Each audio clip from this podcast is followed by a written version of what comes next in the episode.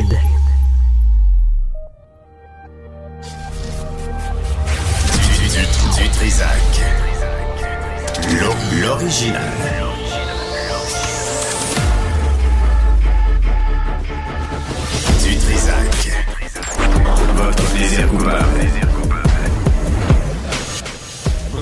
Mars, 1er mars. Euh, bonjour tout le monde, bienvenue à l'émission. Euh, Mme Villeneuve, bonjour. Salut. 1er mars? Oui, 1er on a mars. fini ton mois de février. Ah, je l'ai le mois de février. C'est derrière toi. Puis il y en avait un de plus. Oui. Tu l'as puis il y en a un de plus. C'est un extra.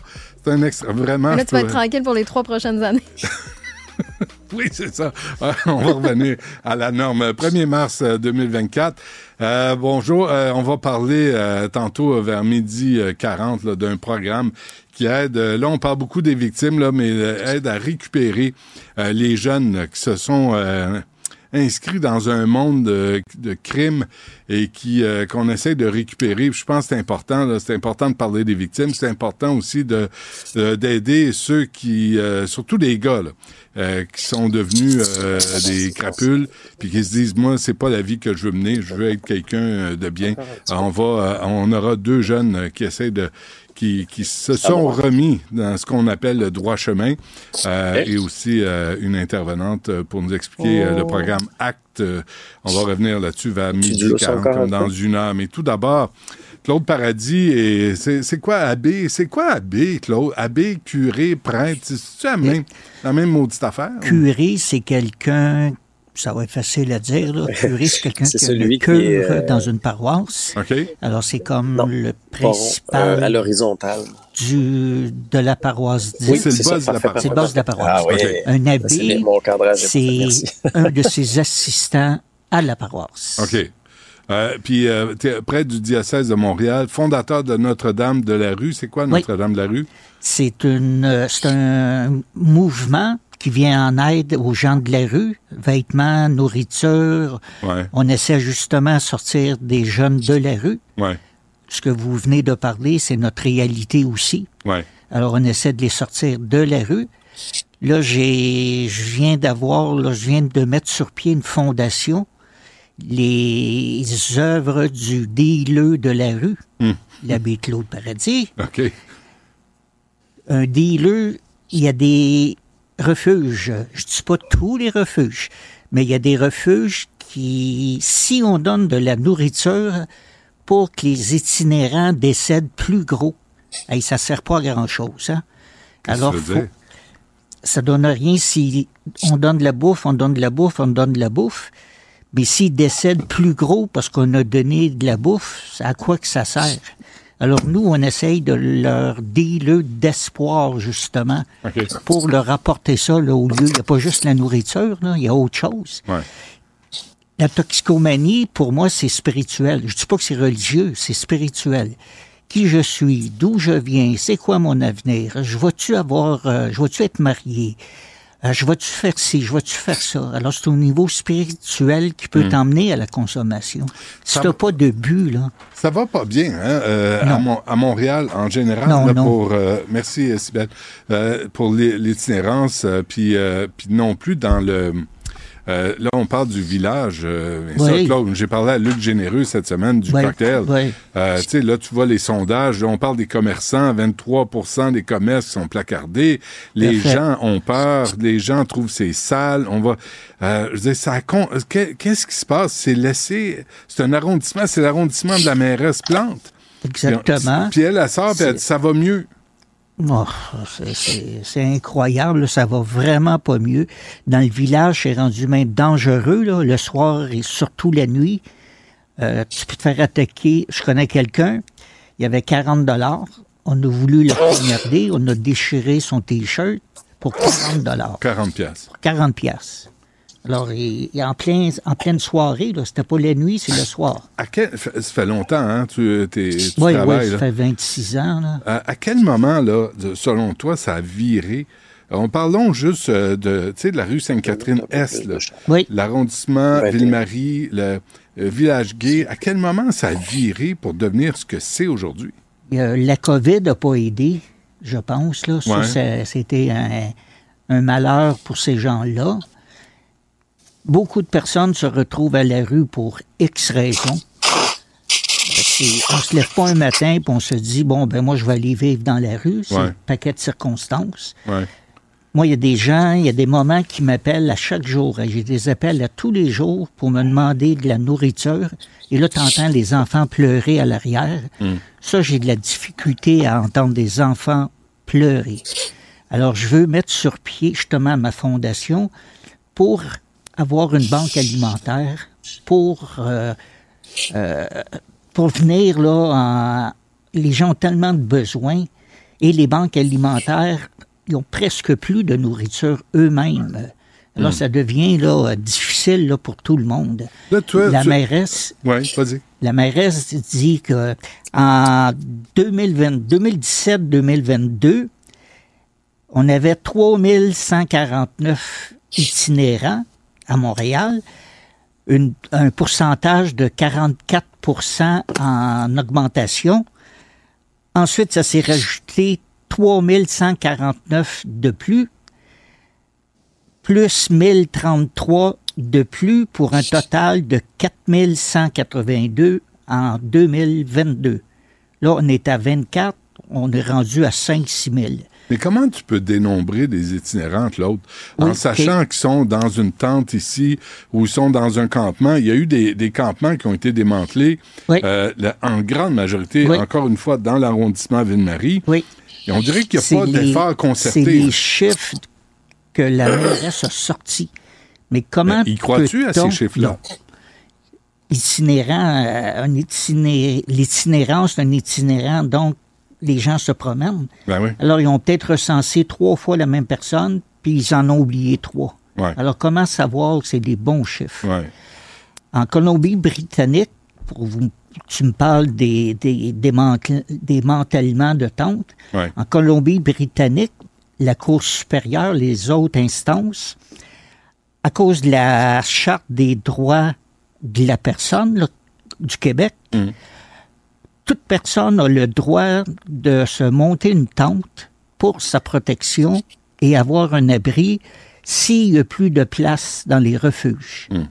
Et la mairesse dit qu'il y a des places dans les refuges. Pas 6 000 gars dans la rue. Il peut pas avoir, il n'y a pas 6 000 Place. il n'y a pas 6 000 Disponible. places dans les refuges, Ouais. là, mais voyons mais donc. tu sais, tu parles de Colombie-Britannique. Moi, il y a Oui. deux, deux, trois ans, je suis allé à Vancouver, je suis allé voir. Ouais, je suis passé sur Hastings Street. ouais, C'est- une horreur. C'est la misère humaine c'est à c'est la ouvert. fin du monde. ça. Mais tu veux pas ça à Montréal? Surtout pas. Mais j'ai peur que ça se rende jusque-là, par contre. Parce qu'on laisse aller? oui, on laisse aller carrément. Alors moi, ça me fait peur. Ouais. À, à Vancouver, ils les mettent tous dans le même secteur. ouais. C'est plus facile pour les policiers de les surveiller, entre parenthèses. Mais le il y a secteur est de saccagé, tout. là. Ah, c'est incroyable. Mais, mais j'ai peur que ça l'arrive ici, ça. Ouais. J'ai peur de ça. Hier, Aref Salem, euh, chef de l'opposition Oui, de l'Ensemble ok. Montréal, était ici, Oui. euh, Claude Paradis, puis il me disait, il me rappelait le centre, le garage euh, Bellechasse, le centre de transport pour garer des autobus.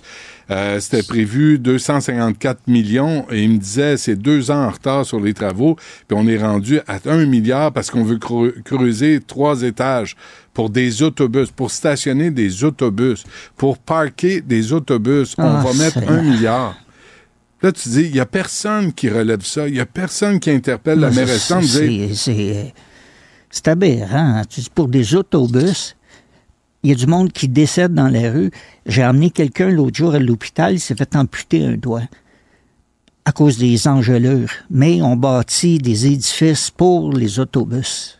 Tu dis, ben là, les autobus ouvriers pour qu'il y ait des gens de la rue qui aillent au moins. Ouais, Mais même pas, hein? ouais. Mais c'est, tu dis, ben là, voyons donc, là, ça, ça fonctionne pas. là. On a ça parlé peut pas beaucoup. fonctionner. On a parlé beaucoup, là, France Bellil, euh, l'ancienne mairesse de Gatineau qui vient de démissionner, a interpellé Ouais, Lionel ouais, Carman, puis a dit là, on a besoin d'aide, les villes, on Ouais. a... là, c'était les manchettes, puis tout le monde en parlait, puis les médias se garochaient là-dessus. Depuis, là, toi, tu, tu vois ce qui se passe dans la rue. J'imagine que grâce à ça, il y a une grande amélioration, puis euh, tout va bien. Non. Non. Ce que Non, je non, pense. ça, ça, ça change pas beaucoup, là. C'est, c'est, l'image, il y a le nouveau visage de la pauvreté qu'on n'avait pas, là. C'est-à-dire, Les immigrants qui sont arrivés, on leur promet X nombre d'argent, euh, ils arrivent pas, plus nos personnes de la rue qui n'arrivent pas. Et là, il y a un conflit. Là. Les, gars de la, les, les gars de la rue disent, ben c'est ça, le gouvernement donne de l'argent aux immigrants, puis nous autres, les Québécois, ils nous en donnent pas, on est dans la rue. Alors, il y a un conflit là, qui se passe entre les deux. Alors, c'est pas agréable non plus de Ah gérer oui? ça. Là. Oui, Mais tu, ça dégénère, là. oui. Des Oui. conflits euh, face Oui. à face. là. Oui. Oui, parce qu'on a des immigrants qui viennent chercher de l'argent, là. Ouais. Euh, chercher de la nourriture. Ouais. Alors, des fois, il y a des frictions là, entre ces deux groupes de personnes. Là. Eh boy. Alors, ça, ça, ça t'es- dans ça. ça. en plus. Là. Ouais. Oui, c'est, ah, oui, Fait oui. qu'il y a euh, une violence latente. Oui. Ah ouais. Ah oui, oui, oui. Euh, tu. Là, ma- lundi, Oui, lundi. tu te lances dans une nouvelle aventure. Oui, je fais trois jours, euh, je jeûne trois jours de temps. Je prends un repas la quatrième journée. Je reprends, ainsi de suite. Là. Je fais ça minimum deux semaines. Je vais être dans le stationnement du stationnement de, de, de l'archevêché. Le stationnement de, c'est ça, de l'archevêché. Ouais. Parce que si je vais à l'hôtel de ville, je vais me faire déloger, je vais avoir des amendes très salées. Malgré ça, je vais partir du stationnement de la cathédrale. Je vais aller quand même devant l'hôtel de ville. Ça, c'est entre la gauchetière puis René oui, Lévesque? exactement. C'est le 1071 Ouais, près du de centre la Bell. cathédrale. En Près face, Ah. pas loin, Mm. puis en face de euh, du Reine Élisabeth. Ouais. Ouais. Partout où a on a de la misère dans la vie. Hein. Le Ah, c'est le symboliquement. Puis à côté de ça, il y a quelqu'un qui est décédé dans un parc Ouais. D'un- d'une garderie, là, à côté de ça. Ouais, c'est arrivé euh, euh, le 10 février, ça. Oui. Euh, Oui. Un matin, la- au CPA, la petite colonie, Oui. euh, à côté d'un refuge pour sans-abri au centre-ville, il y a un type, il y a une éducatrice qui est allée voir ce qui se passait pour- avant l'arrivée des enfants, puis elle a découvert un cadavre. Tu dis, c'est tellement incohérent d'offrir un, un, un refuge. Comment on fait pour donner des permis? Dans le, dans le même... euh, c'est un, c'est une église. Dans la même église, il y a un refuge, puis il y a une garderie. Alors, dans le carré de sable, il y a des seringues, il y a des condons, il y a de tout. Les enfants jouent à travers ça. Imaginez-vous si l'éducatrice n'aurait pas été voir, Ouais. les enfants seraient arrivés dans le carré de sable, puis là, il y aurait eu un cadavre. Qu'est-ce que. Euh, Pourquoi tu, euh, pourquoi tu te lances là-dedans, là? Euh, Je veux être solidaire. Ouais. Je veux être solidaire avec les gens qui ne mangent pas. À Montréal, c'est aberrant que les gens ne mangent pas trois, com- trois repas complets, nutritifs, encore moins. Alors, je vais être solidaire. C'est pas une manifestation que je fais, là. Ça sera pas saut-saut solidarité, là. Mhm. C'est plus en silence. Je veux que ça ouvre les yeux à nos paliers du gouvernement. Alors, c'est pour ça que je veux jeûner. Mais, OK, mais qu'est-ce qu'on peut faire? là? Parce que là, il y a de l'argent. Tu sais, il y a Ah. sort des millions. Puis, puis c'est jamais la solution finale. Non, ça se règle jamais, ça se règle pas. Euh, que- qu'est-ce que tu peux faire? Qu'est-ce que tu dois faire? Est-ce que tu serais... OK, j'en ai parlé à quelques reprises avec Claude Paradis. Est-ce que tu serais d'accord? Est-ce qu'on rouvre des espèces d'hôpitaux hôpitaux psychiatriques, mais pas comme Oui, dans le temps pour les oui, torturer, là. oui, Pour oui, soigner les gens, pour les Si sortir vous de la rue. saviez comment qu'on a de gens en santé mentale dans la rue, ils prennent pas leurs médicaments, besoin bien de sûr. D'autres, euh, après une prise de drogue, ils deviennent schizophrènes, Ouais, ce qu'ils n'étaient pas. ouais. Ils ont peut-être une fragilité à ça, là, mais Ouais. quand même. Là, ils deviennent schizophrènes. Ils prennent pas plus leurs médicaments, eux non plus. Et c'est là qu'il y a de la violence. Parce qu'ils voient des choses, ils entendent des, des voix, et c'est pas réel. Ouais. Alors, c'est là que la violence. euh, moi, j'ai plus peur de ces personnes-là que des gangs de rue. Ouais. Beaucoup plus peur. On ne sait pas comment ils vont réagir. Ça, les gangs de rue, je peux faire avec. Là. Mais ces gens-là, Ah oui. hein. qu'est-ce qu'on fait? Mais je suis fait? tout à fait d'accord avec toi, Benoît. Ah oui. Il faudrait faire ça. Mais là, Il va euh, falloir faire quelque chose. est-ce que tu prêches dans le désert? Oui, je pense que oui. Ah Oui. oui. hein. Oui. Mais Ah t'es ouais. capable de transformer euh, des poissons et des pitas, là. Mm, Pas Comme- encore. comme il a fait l'autre, là. Malheureusement, oui. ça serait pratique. Très pratique, Mais, hein? mais ce sentiment-là, là, de dénoncer, Oui. De le dire, on t'entend, Oui. il n'y a rien qui se passe. Il faut qu'il se passe quelque chose. Là. Il faut que je suis prêt là, à jeûner pendant je sais pas combien de temps là, pour euh, alerter les gouvernements. Je vais me promener le maire de l'arrondissement ici. Je vais me. Je ferai du, du. Je me mettrai en silence devant son bureau, devant l'hôtel de ville, devant les gens. Là, il faut, il faut qu'il se passe quelque chose. Qu'est-ce qui arrive Mais il y en s'il a se passe rien? Qu'est-ce qui va arriver? À quoi va ressembler Montréal en 2030 si ça continue comme ça? Ah, mon Dieu. Vancouver. Hastings Street, euh, Vancouver. Ah oui. hein. Ah oui, exactement. Et ça ne sera pas juste dans le village, là. Ça va déborder. Mais là, ça va, ça va attaquer tout le commerce, ça va attaquer le résidentiel, la Je- qualité de vie. Ça va devenir super dangereux. Je viens de passer par l'ancienne place du Puy, Ouais. c'est les chèques aujourd'hui. Ah oui. Au guichet automatique, il y avait une immense ligne. Et à la salle de, des paris, Ouais. Il y avait un autre méchant ligne qui est là. Chaque premier du mois, c'est Noël pour deux jours. Puis après, ben, tu recommences à chercher de la nourriture. Ouais. Tu sais, tu dis, voyons donc, là, qu'est-ce qu'on fait, là, tu sais? Ouais, la Tu sais, salle des paris, hein, à la Ah, place du puits, Oui.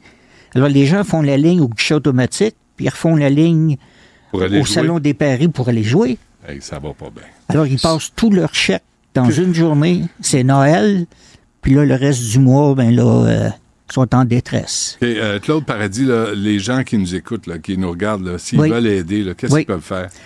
Ben, ils peuvent envoyer des dons justement pour que je puisse acheter de la nourriture là, pour ces familles-là, là, les enfants qui mangent pas. Je suis à Montréal, là. Il y a les beaucoup d'enfants ne mangent pas. Ouais. Alors, ils peuvent avoir, envoyer ça au 1071 de la rue de la cathédrale, le code postal. À l'archevêché. À l'archevêché, tout simplement, à mon nom, qui Ouais. mettent l'enveloppe à mon nom. Puis s'ils envoient ça par chèque, qu'ils mettent le chèque à mon nom. Mais en même temps, on est sollicité partout, Claude. Ah, Puis il y a des euh, banques oui. alimentaires, puis de, puis là tout le monde nous dit on a besoin d'aide, besoin d'aide. Fait Ouais. qu'on te donne à toi, on te donne à l'autre. Oui, Mais c'est Ouais. c'est des band-aids sur une jambe de bois, là. oui. Ceux qui devraient mettre leur culotte, ils le font pas. Moi, quand j'entends la mairesse dire, une année, elle était à la télévision et on lui a demandé qu'est-ce que vous songez faire pour cet hiver si vous allez faire des haltes chaleur. Et elle répond, ben, ils ont juste à aller patiner, ils vont se réchauffer. Ils n'ont pas de bottes. Pensez-vous qu'ils vont aller patiner, vous? Ça va bien. Euh, Claude Paradis, donc, euh, à l'archevêché à partir de lundi. À partir de Mais lundi. une espèce de manifestation silencieuse pour dénoncer C'est ça, exactement. euh, ce qui se passe dans les rues de Montréal. J'invite les gens qui veulent participer à ça, là, de venir me rejoindre là, là. Ouais. Silencieuse, là. Je veux pas de violence, Pas- je veux pas de. pas- de- c'est pas pas, de ça. C'est pas ça du tout. Non, Je non, pas du Parfait. tout. Claude Paradis, euh, bonne chance. On se reparlera quelque part au mois de mars. Il faut continuer à se parler. Oui, Euh, oui, puis- oui. Puis ce que tu dis, J'aimerais ça donner un compte rendu de comment ça se déroule, comment ça- Ah, merci. on hein. va le faire. Merci. Benoît. Parfait. Merci Claude. Bonne chance. Les rencontres de l'air. Lieu de rencontre où les idées se bousculent. Où la libre expression et la confrontation d'opinions secouent les conventions. Des rencontres où la discussion procure des solutions. Des rencontres où la diversité de positions enrichit la compréhension. Les rencontres d'entre de l'air. Avec Alexandre Dubé. Alexandre, bonjour. Salut Benoît. Il y a quelque chose dans ce message-là qui est important là, de l'abbé Claude Paradis. Euh, ce qui se passe dans les rues, ce qu'on annonce dans les discours, ce qu'on annonce dans les médias et ce qu'on voit sur le terrain, là, c'est deux en désespoir. Hein?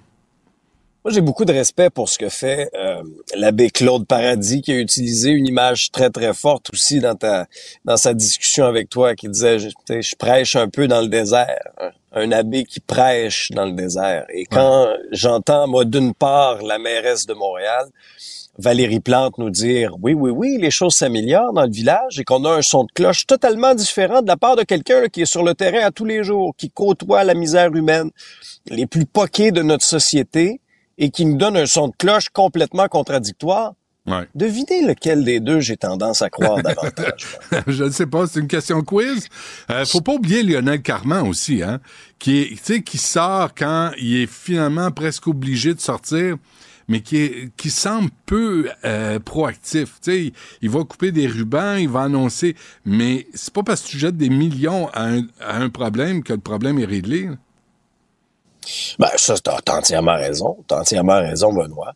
Puis, sais, le sentiment de sécurité dans le quartier, moi, je veux dire, à chaque fois que j'entends un politicien me dire que, ah oui, le sentiment de sécurité s'améliore dans le quartier, à quelle heure vous allez marcher dans le quartier? Est-ce Ouais. que vous êtes entouré de policiers lorsque vous allez dans le marché? Ouais. Venez marcher avec moi Ouais. à 4 heures du matin, vous allez voir que votre sentiment de sécurité ne sera pas très, très grand. Et euh, la scène que l'abbé Paradis décrivait là, en ce premier du mois, euh, des gens qui faisaient la file au guichet automatique, hein, parce qu'il y a eu dépôt, euh, dépôt de chèques euh, d'aide sociale, et, et ces mêmes gens-là, selon euh, ce qu'ils nous racontaient, faisaient aussi la file devant un salon de jeu, un salon de Paris, et là, tu te dis, ce sera d'une tristesse incroyable pour la suite des choses. Alors, cet homme-là qui côtoie la misère humaine à tous les jours, essaie de redonner un peu de dignité, là, va entamer une espèce de, de, de jeûne intermittent. Euh, on n'est pas sorti du bois, Benoît, puis c'est pas avec des, des, des promesses creuses ou quoi que ce soit que ça va réellement changer. Écoutez les intervenants du terrain. L'abbé Paradis, c'en est un exemple. Il y en a plein. Là. Il y a des hommes, des femmes dévoués qui sont impliqués à la mission Old Brewery, à la mission Bon Accueil, dans les différents sais, dans les différents organismes qui viennent en aide aux, qui viennent en aide aux personnes en situation d'itinérance, sais-tu qui, moi, j'amènerais aussi prendre une marche en pleine nuit au parc Émilie-Gamelin? Marc Miller. Marc Miller qui trouve là, que le Québec, là, ah, ben là, exagère peut-être Ben sur oui. les chiffres. Ouais. C'est drôle, hein? L'abbé Paradis nous parlait même de tension euh, avec les avec les, les, les, les personnes, les demandeurs d'asile qu'on accueille pas du tout dans des conditions dignes, alors que ces gens-là devraient être accueillis de manière digne, mais en ne respectant pas la capacité d'accueil, puis en continuant de pelleter des nuages comme euh, comme ce que fait M. Trudeau et sa gang d'amis à Ottawa, M. Leblanc, M. Miller. Ce sont des gens, j'ai l'impression que ça fait très longtemps qu'ils sont pas venus prendre une marche aux heures critiques là, dans le village. Mais t'as entendu Claude Paradis raconter qu'il y a un ami qui s'est fait euh, tenir à, un bout de couteau euh, pour 40 Pour piastres. 40 pièces. Tu dis, euh, vraiment, c'est une très belle, très belle annonce pour Montréal, ça. Euh, Ah, décès de des, histoires, Benoît, des histoires comme ça, là, euh, tous ceux et celles qui travaillent dans le quartier, là, on en a tous. Des histoires où on a Ouais. été inconfortable, pas euh, pas en sécurité, et euh, on en a à, à chaque semaine. Moi, je peux t'en raconter, j'en vis pratiquement à chaque semaine aux heures à laquelle je viens travailler. Et, et il a mis le doigt sur quelque chose, les problèmes de santé mentale. C'est qu'en raison de la drogue, en raison de l'absence de prise de médicaments, par exemple, tu sais jamais dans quel état d'esprit la personne euh, qui se retrouve en face de toi est. Alors ça aussi, c'est un des enjeux importants. Ouais, puis moi je me souviens le ministre Lazure euh, qui avait euh, créé, tu sais, qui avait provoqué la désinstitutionnalisation là, dans les services sociaux, les services de. euh, On voit ce que ça aux- donne. Ben, il m'avait dit à TQS il y a 15 ans, c'est un échec. Il dit, je dois admettre que avec le recul, c'est un échec. Euh, si le gars, qui, un psychiatre, qui dit, j'ai essayé quelque chose, ça n'a pas marché, il a eu l'honnêteté de dire c'est un échec. Après, il n'y a jamais eu de suivi. On n'a jamais dit euh, sur quoi, tu sais, comment on peut rétablir la situation. J'ai posé la question sur les hôpitaux psychiatriques. Aider les gens, pas les attacher au mur, pas les torturer, les sortir Ben de la non. rue, puis les aider. Puis c'est comme... Euh, ils ne sont pas assez nombreux au ministère des Affaires euh, sociales, services sociaux euh, pour trouver des solutions. En tout cas. Tu, veux ça. nous parler, tu veux nous parler de Brian Mulroney?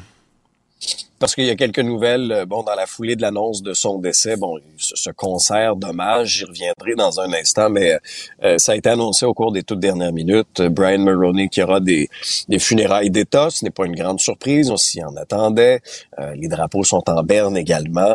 Mais euh, moi, ce qui me marque, j'ai réalisé plusieurs entrevues là depuis le, le début de la journée, c'est la profonde, le profond talent qu'avait cet homme-là de nouer des amitiés, d'entrer en relation avec l'autre. Et euh, lorsqu'on a euh, annoncé le décès de, de, ce 18e premier ministre de l'histoire du Canada à l'âge de 84 ans, c'est ce qui c'est ce qui ressortait. C'est un c'est un homme qui était fier de se faire de se faire présenter aussi comme euh, le petit gars de Bécomo. Mais je veux dire que Mm. le petit gars de Bécomo a un grand héritage, que ce soit sur le plan bon euh, politique, parce que lorsqu'il est arrivé comme premier ministre en 1984, ben là, la barre était très, très haute. Le record de députation avec 211 sièges sur 282 avait quand même de grandes ambitions. Tu sais, on- toi et moi, on parle souvent de politique ensemble, on analyse la politique d'aujourd'hui, mais j'avais la discussion aussi avec Emmanuel Latraverse, puis on faisait la réflexion, on se disait, est-ce que c'est un des derniers Mohicans, là? C'est un des derniers politiciens de cette époque où euh, la personnalité, souvent c'était des, des personnalités plus grandes que nature, Mhm. des gens qui avaient de grandes ambitions également. Puis je, je dis pas qu'il était parfait là, je veux dire, il y a eu euh, Ah ouais. des moments aussi très très sombres dans son bilan, mais je veux dire, c'est c'est le père de l'accord de libre échange, c'est quelqu'un qui a tenté deux fois plutôt qu'une, quand même de ramener le Québec dans le giron constitutionnel. Et quand je te parle d'amitié, euh, cet échec-là de ramener le Québec dans le giron constitutionnel aura été aussi un point de rupture important avec un de ses, amis précieux, Lucien Bouchard. Et dans les témoignages que j'ai entendus depuis le décès de M. Mulroney, ça a été un de ceux qui est le plus venu me chercher.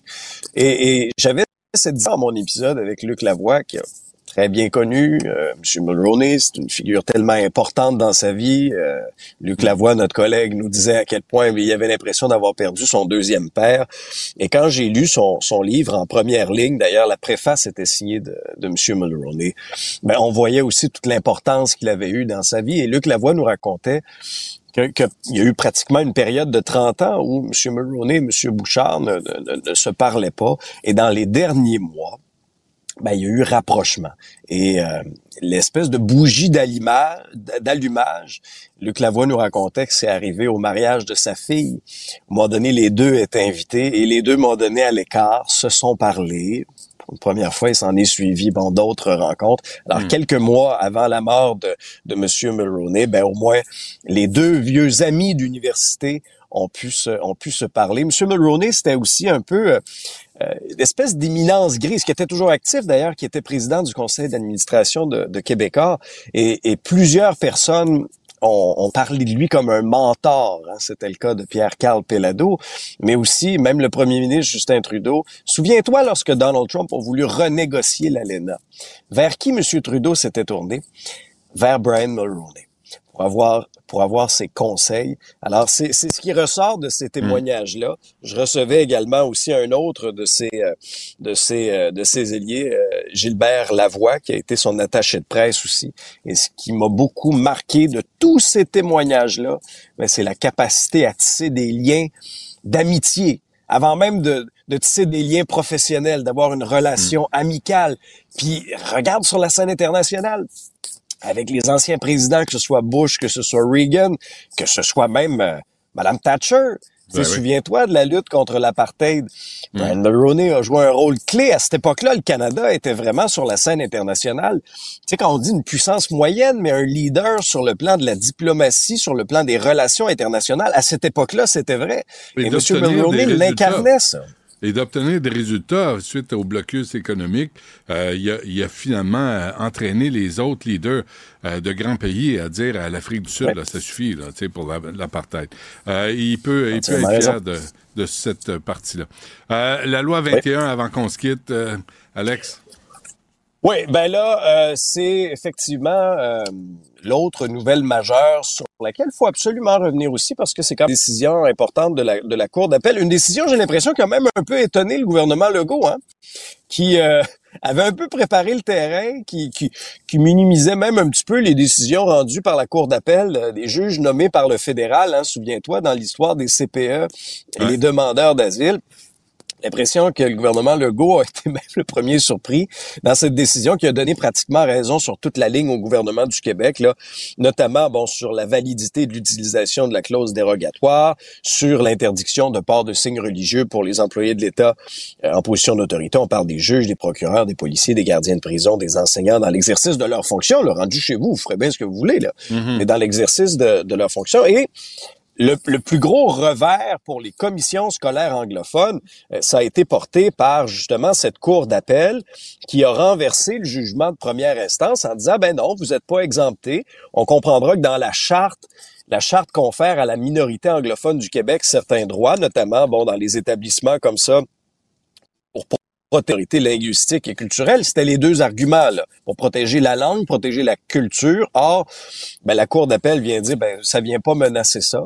Alors ça va s'appliquer à vous. Et quand j'entends moi des et quand je lis aussi des, des arguments comme la Commission scolaire English Montreal qui dit que ça envoie un message d'intolérance et d'exclusion à nos élèves et leurs familles. Ouais. Non, mais il y a pas. on- ce sont tous les signes religieux. Je veux dire, Benoît, toi, là, tu pourrais pas te présenter en classe avec un gros, un gros crucifix dans le cou. Ben, c'est la même chose pour l'ensemble des religions. Maintenant, est-ce que est-ce que c'est terminé? Est-ce que est-ce que le feuilleton est terminé? Pas du tout. Euh, ça risque d'être entendu du côté du plus haut tribunal du pays. Et le Ouais. fédéral, le jupon dépasse déjà, a déjà annoncé son intention de mener bataille. Mhm. Et ce sera encore une fois toute une lutte entre Ottawa et Québec. Encore une fois. Euh, Alexandre Dubé, merci. Sois prudent sur la route. Puis on se reparle, nous, ah, dans dix jours. Dans dix jours, tu vas me faire patienter dix jours? Oh, Ah ben là, je vais m'ennuyer. Oh oui, je, je suis vraiment inquiet. Je vais penser à toi sur, sur la plage. Merci, Alex. Tu peux m'appeler pendant tes vacances, hein, Ah, si you tu t'ennuies. Oui, je peux faire ça. Pas sûr que je vais le faire, mais je peux. Du Trisac. Peu importe la manière qu'il choisit de s'exprimer, ses opinions sont toujours aussi saisissantes. On a reçu quand même euh, beaucoup de textos concernant l'entrevue avec euh, Monsieur Claude Paradis. On nous demande d'ailleurs comment on peut l'aider. Oui. Euh, ben, en fait, il nous disait là, en entrevue que si vous êtes du moins à Montréal, vous pouvez peut-être envoyer un, un chèque à l'archevêché. Mais sinon, je pense que vous pouvez googler facilement sa fondation Notre-Dame de la rue. Vous allez arri- arriver directement sur son site web et vous pourrez à ce moment-là contribuer à la mission. Mais pour vrai, c'était une entrevue très, très intéressante avec euh, l'abbé Claude Paradis qui nous disait qu'il faut qu'il se passe quelque chose. Il évalue en ce moment à 5-6 000 personnes en situation d'itinérance ici à Montréal en 2024. Il s'attend à ce que Montréal ressemble à Vancouver pas plus tard qu'en 2030. Donc, c'est pour vous dire à quel point euh, l'enjeu est gros. Donc, il faut effectivement qu'il se passe quelque chose. Donc, vous pouvez euh, écouter l'entrevue si vous l'avez manqué au cube.ca sur l'application de Cube ou évidemment sur toutes les plateformes de balado diffusion. Et nous, ben, vendredi, déjà, la semaine a passé quand même assez vite malgré ce 29 février qui a allongé un petit peu le mois. On travaille en ce moment à vous préparer la programmation de la fin de semaine. Antoine Robitaille, entre autres, avec son émission Là-haut sur la colline, il va revenir sur le décès de Brian Mulroney et sa volonté de réconcilier le, le Québec avec le Canada. Il va jaser avec euh, Patrick Taillon. Et il reçoit aussi Pierre Paulus, député du Parti conservateur à Ottawa, pour parler des visas pour les Mexicains. Donc là-haut, euh, sur la colline d'Antoine Robitaille, c'est dès demain en direct si vous souhaitez euh, l'écouter sur la chaîne télé de Cube. Sinon, ben, ce sera disponible en balado. Et même chose pour euh, Prends pas ça pour du cash avec notre collaborateur Philippe Richard Bertrand et Francis Gosselin. Ben, ils vont recevoir Elfie Morin, qui est derrière euh, l'organisme sans but lucratif Produits du Québec. De un, pour savoir qu'est-ce que ça fait, pour parler aussi de la fin du panier bleu. Hein, maintenant, c'est mort et enterré. Et ils vont parler de ce fameux partenariat euh, euh, des produits du Québec avec Amazon. On le sait, ça fait quelques semaines à peine que sur Amazon, il y a des sections dédiées aux produits faits ici. Il y a des petits logos aussi qui sont ajoutés pour savoir qu'on consomme Donc, ils vont revenir avec ça là-dessus. Il y a plein de nouveaux contenus qui euh, s'amènent pour la fin de semaine ici à Cube texto qu'on a reçu, euh, Benoît. Vous pouvez pas savoir à quel point je me suis ennuyée de Benoît et de Cube depuis trois semaines où j'étais. L'Internet n'était pas souvent accessible en Guadeloupe quand même pas euh, à plaindre. Ce matin, je retrouve mon petit bonheur. Ça fait du bien d'écouter tout ce beau monde. Bonne journée. C'est Madame Lucie Ah, Lucie. qui nous a envoyé ce, ce texto. Donc, euh, n'hésitez pas à faire comme euh, Lucie, de nous écrire si vous nous écoutez en direct au 1877-827-2346, le 187 Cube Radio.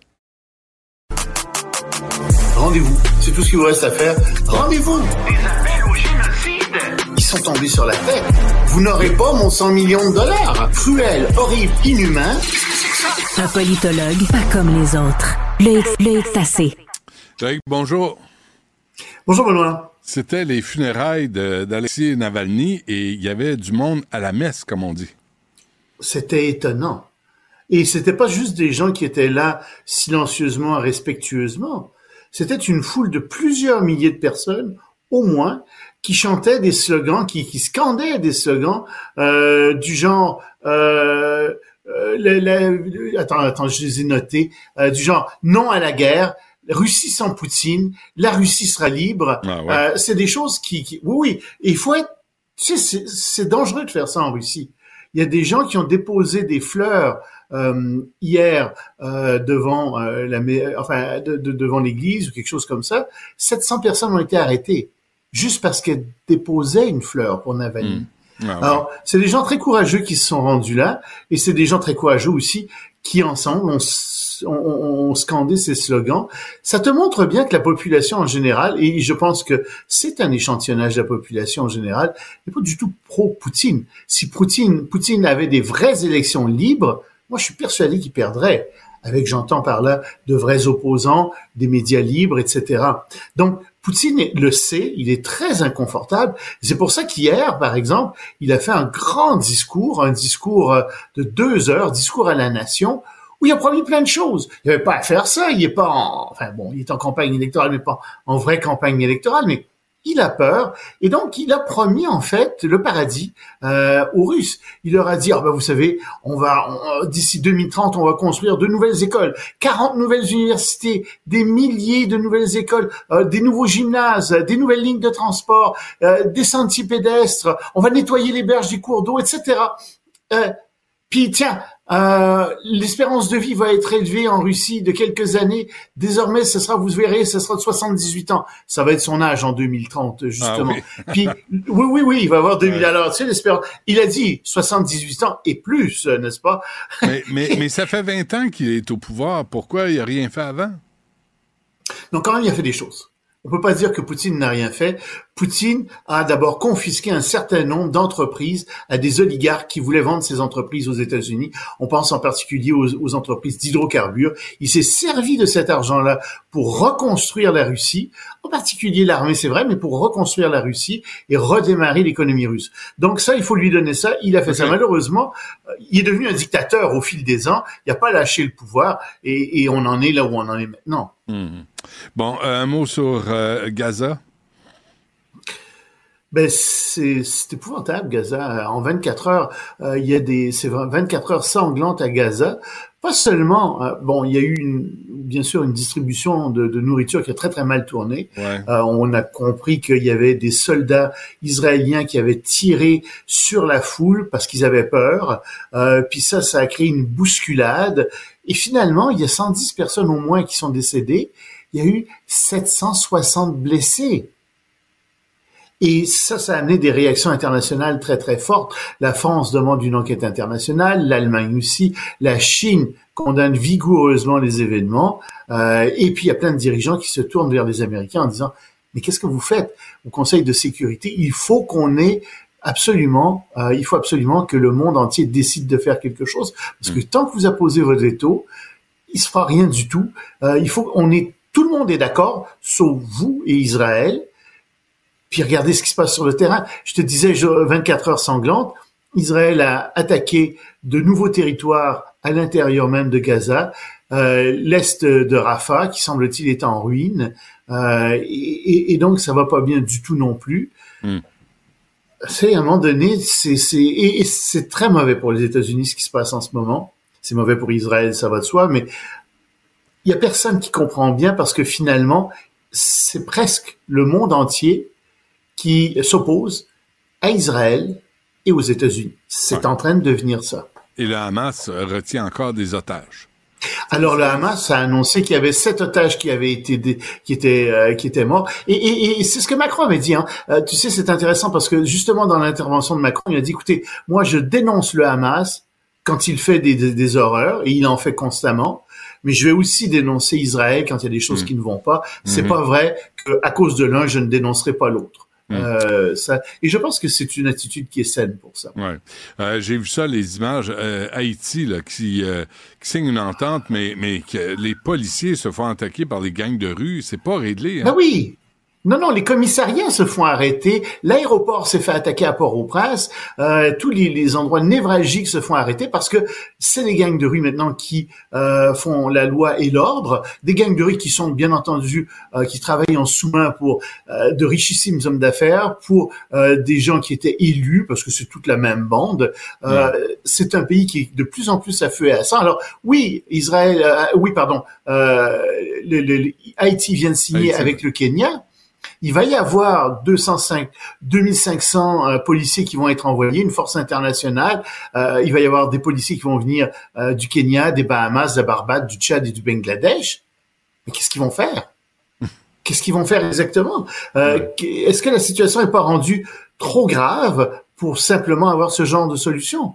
Personnellement, je te dirais, moi, je pense que c'est un pays qui devrait être mis sous tutelle. Euh, mais tu peux pas faire ça parce qu'on va dire ah ben c'est du colonialisme et patati et patata. C'est ça. Tu sais, à un moment donné, il faut mettre des gens en prison. Puis on les mm. connaît, les gens qui devraient être en prison.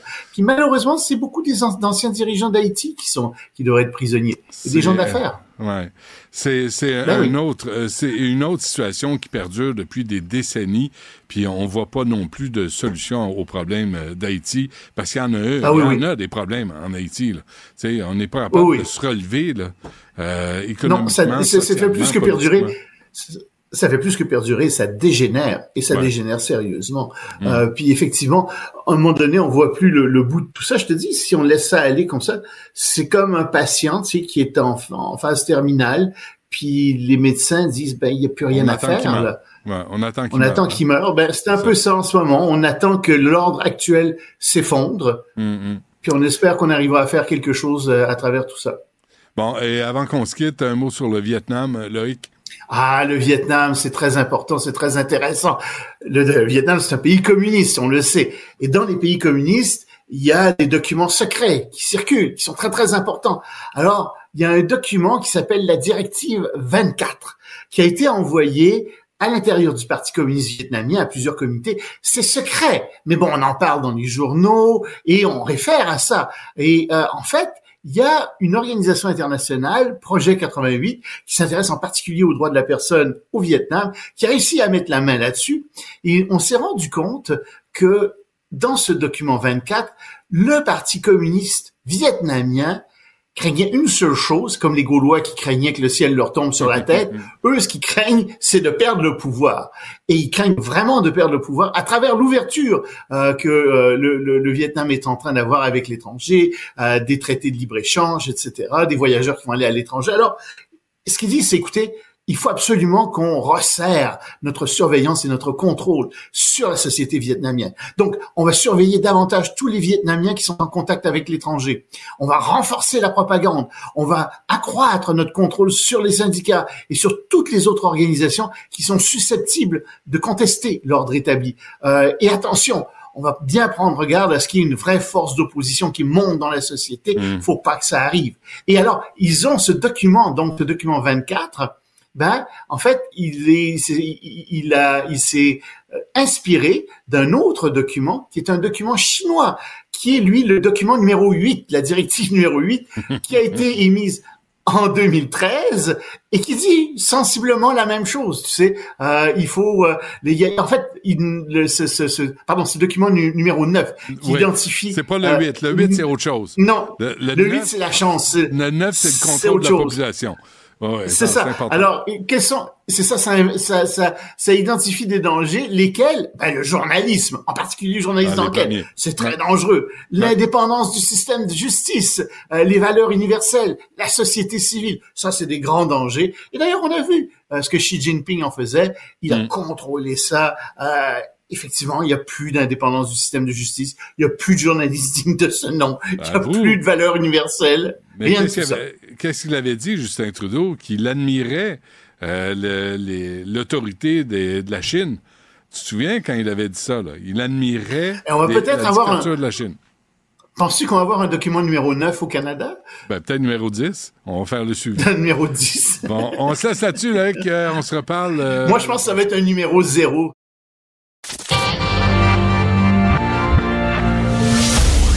Du Trisac. Il n'a peur de rien, sauf peut-être des qu'on orange. La rencontre Martino du Trizac. Ah, ça, ça regarde mal. Ça regarde mal. Il commente l'actualité dans le calme et la sérénité. Arrête de te plaindre, arrête de chialer. Une génération de flambous, de mollassons. Des propos sérieux et réfléchis. Tu me niaises-tu? Ben oui. Brut de bouche. La sagesse en bouteille. Ah là, j'ai peur. Ah là, j'ai peur. Stéphanie, je- j'ai peur. J'ai peur parce que c'est une réflexion. Quand, quand t'es niaiseux, ça me dérange pas. Je suis pas inquiet. Mais quand tu te mets à réfléchir, je cours aux abris.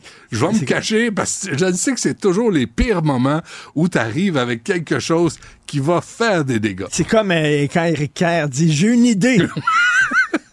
OK, tous on... aux abris. Ouais, tous oui. aux abris. Tu On comprends-tu? court. Non, je, je veux te parler. Là, je sais Attends qu'on- une minute, On parle beaucoup de M. Mulroney aujourd'hui, bien Oui. sûr.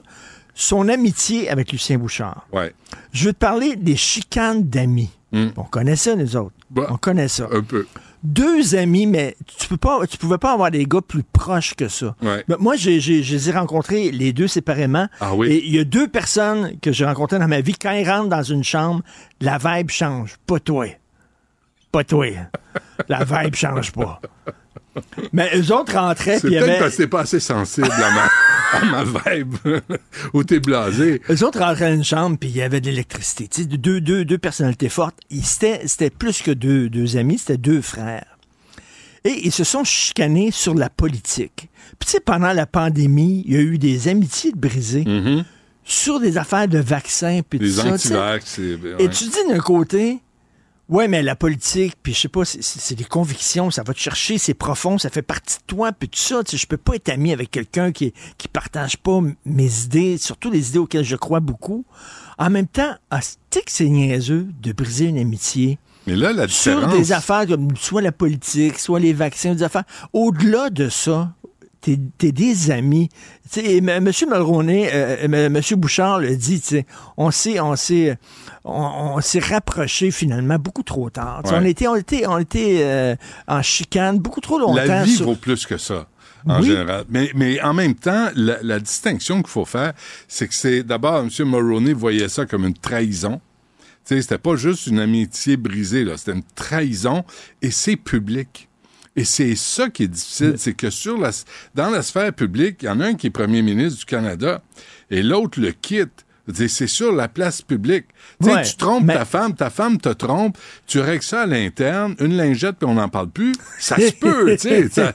Non, mais ça se négocie. Un make-up, make-up fuck. Un make-up fuck, puis tu dis, hey, on s'aime pareil, puis Ben oui. c'est des choses qui arrivent. Mais, mais là, euh, tu trompes ta blonde, ta blonde te trompe, mais là, Puis tout, deux, tout deux le monde, c'est personnes en avaient première assez place. orgueilleux, assez les Ben deux. oui, euh, oui, là, avec un léger. Mhm. tu sais, c'est ça. Et là, soudainement, effectivement, qui sont comme froissés en public. En public, c'est dur. Mais tu sais, ça vaut-tu la peine des fois de... de puis- laisser puis en ceux qu'on aime pour, pour aller faire tourner les ballons sur ton nez. C'est ça la question. et une peine d'amitié, ça peut faire aussi mal qu'une peine d'amour. Une peine d'amitié. C'est vrai. Et nous autres, on a eu un Ah, froid là, à un moment donné. Non, non, non. Ah, je Benoît, pas parler de ça. moi. on a eu un froid Ah, à un la- moment donné. Ben oui, on était en chicane. Ben oui. On s'est réconcilié devant Ben un oui. photographe d'un magazine de 16 jours, je sais pas Non, non, devant Laurent? Boursier. Non, non, il y, a, il y a- il y a un photographe qui est venu. On est allé dans un restaurant puis il a dit, oh, c'est la réconciliation. C'était Laurent Puis ils ont- Boursier? Ils ont, pris une photo. C'était Laurent Boursier. Non, mais qui nous a- le, re- le recherchiste des francs-tireurs, c'était Laurent Boursier qui travaille à Radio-Canada, qu'on salue en passant, a pris sa retraite. C'était Laurent Boursier, grand-père. Ah, C'était Alzheimer? Non, non, mais Ça tu va? te souviens qu'il y a eu un texte dans le journal Ah, ouais. Sur nous Je deux. sais pas. On prenait un pas. drink ensemble. C'est marqué la réconciliation, oui. ah ouais, mais combien de fois on a pris des drinks au deux? Je me souviens plus, moi, j'ai perdu la... C'était en public, nous autres aussi. Mais oui, c'est La ça. chicane. Ah. Est-ce que ça vaut la peine de chicaner quand t'es deux proches? Toi, tu commences une phrase, moi, je l'ai finie. On se connaît tellement, c'est comme deux frères. Et, euh, et des fois, il y a des chicanes niaiseuses. Et je pense que M. dis? Bouchard dit Ah oui. Qu'est-ce que c'est niaiseux qu'on s'est chicané? Pendant ces années-là, j'aurais pu être avec Brian, puis je suis convaincu que y y après ça, il n'y a jamais eu quelqu'un d'aussi près dans la vie de M. Ouais. Bouchard que Brian Mulroney. Que chantait euh, Nathalie Simard? Tourne la page. Exactement.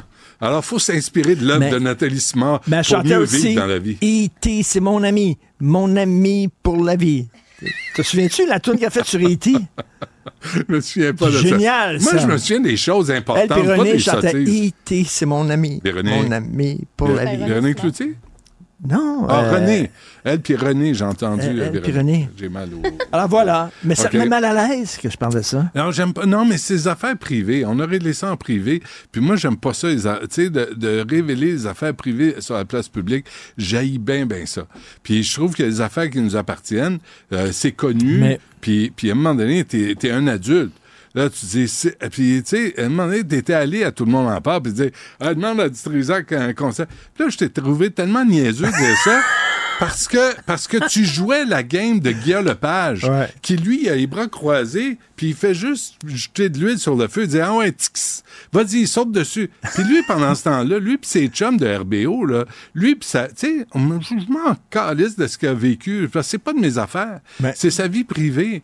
Puis nous, on avait un truc, sais, on avait un rapport privé d'amitié, puis qu'on l'a encore.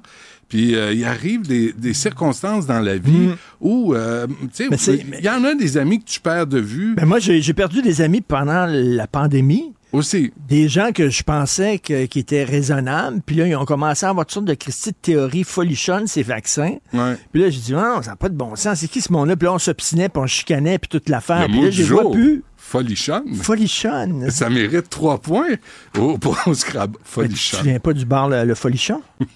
À Québec. C'est à Québec. Ah C'est là qu'on a pris une photo avec, euh, Avec. Sabrina, de deuxième partie de son spectacle. Je- Juste avant qu'on se quitte, euh, juste un mot sur.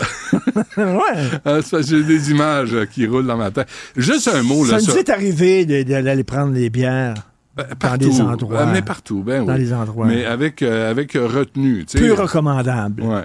Euh, juste un mot là, sur euh, Christian Dubé, ministre de la Santé. Juste un mot. Qui dit aux gens Non, au un Québec. mot, folichon. Folichon. qui dit aux gens, suivez des cours de secourisme, installez des défibrillateurs Pas à besoin d'ambulance de plus. Pas besoin d'ambulance Pas plus. d'ambulance. Mais le même jour, sort la nouvelle, mort après avoir attendu l'ambulance 45 minutes. Je, je suis allé à cet hôpital-là, Anna-Laberge. C'est un bon hôpital. Mais si euh, la- l'ambulancier t'amène pas à l'hôpital, tu meurs. Le Non, gars C'est a pas ça le 41 problème. ans. C'est le problème, c'est que la personne qui était à côté de cette personne-là Ouais, n'avait pas de pas cours de réanimé. Et là, euh, c'est ça le Et problème. tu sais ce qu'il annonce, euh, Christian Dubé, à 13h aujourd'hui? Une entente avec Amazon pour se faire livrer des scalpels à la maison en Ben un temps record pour qu'on puisse s'auto-opérer du cœur. Non, mais que ton ami suive des cours de chirurgie, Ouais. trois jours. C'est Un petit cours de chirurgie. En, en- en accéléré. À Boucherie-la-Vallée. À Saint-Hyacinthe. La Et Boucherie-la-Vallée, si de tu donner un bouges cours de pas, trois, trois jours. Si puis tu là, bouges pas, ça fera pas mal.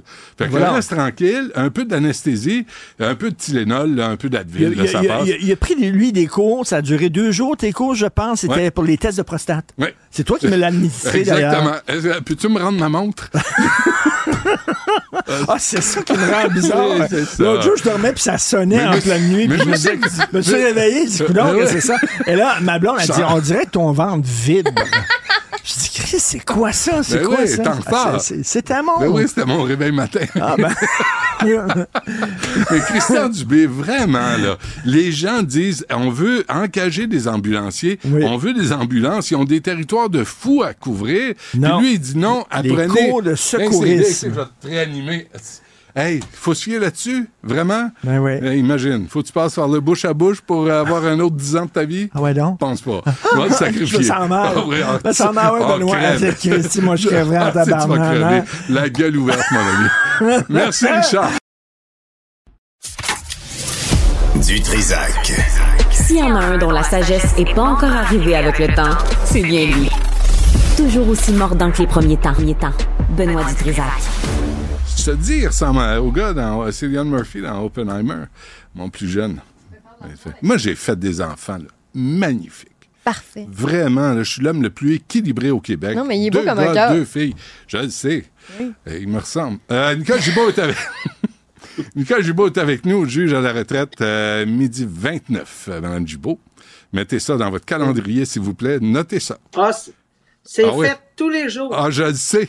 Je le sais que tu notes tout. Je le sais. J'ai pas hâte de lire ta biographie, toi.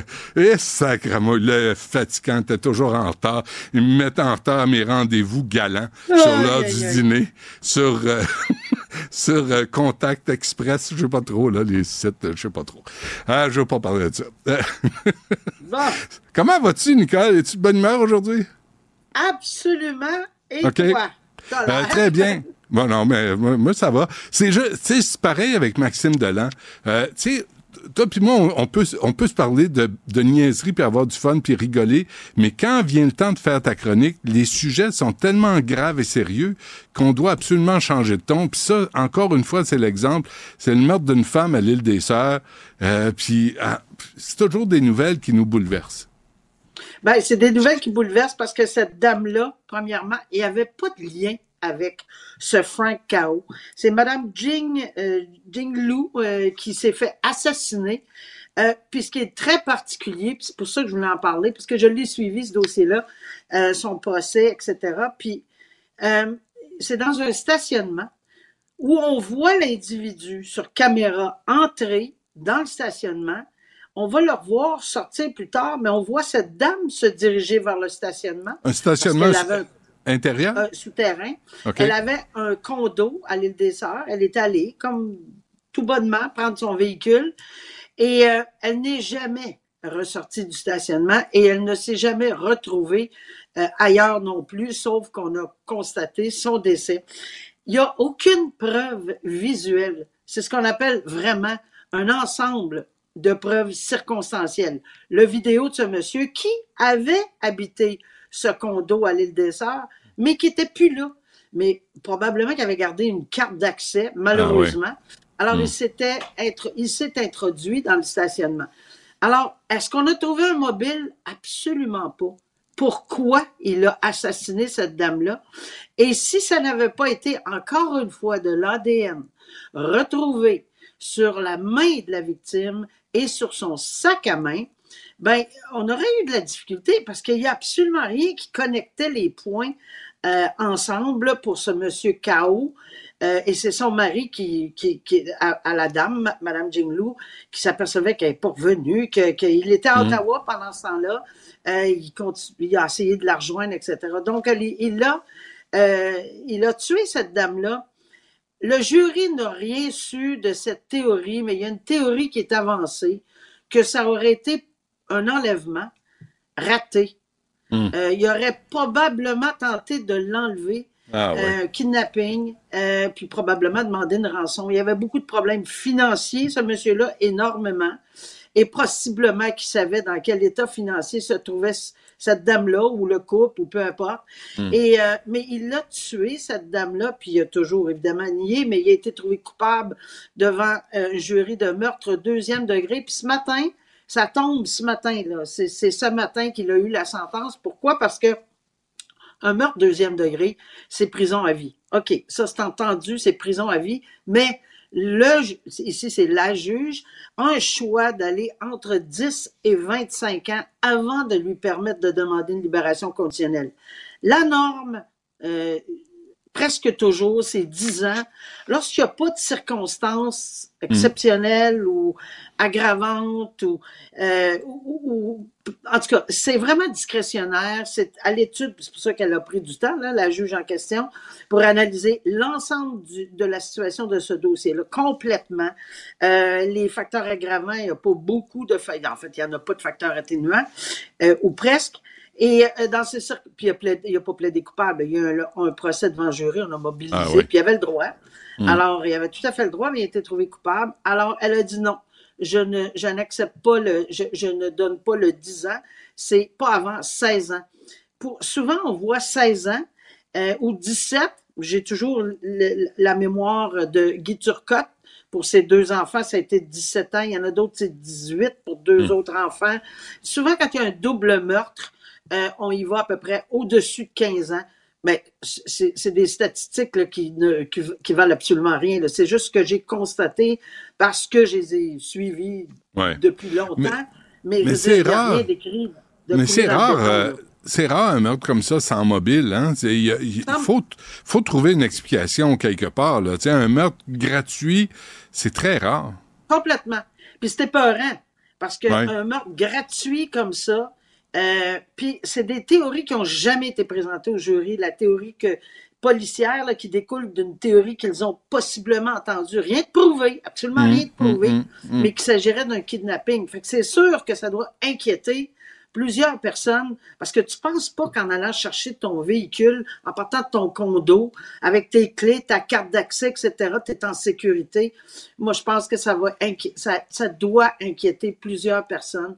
Ouais. Euh, je trouve ça bien malheureux dans les circonstances, mais non, il n'a pas donné aucun mobile. Au contraire, il a dit que c'est pas lui. Mais il a été trouvé coupable, alors c'est terminé. On verra s'il va en appel de tout ça, mais c'est terminé. OK. Et euh, pourquoi bonne nouvelle pour les petites créances à Québec? Ben, c'est parce que aux petites créances, là, c'est long. Tous ceux et celles qui m'entendent et qui nous entendent aujourd'hui, qui vont dire Ah, ça n'a pas de bon sens comment c'est long. Dans presque tous les districts, on a des délais de 12, 18, 2 ans. Euh, avant même de se présenter, on dépose, puis on n'a pas d'avocat, donc on dépose nos demandes au civil pour se présenter devant le tribunal, pour entendre, faire entendre notre cause, sans avocat toujours.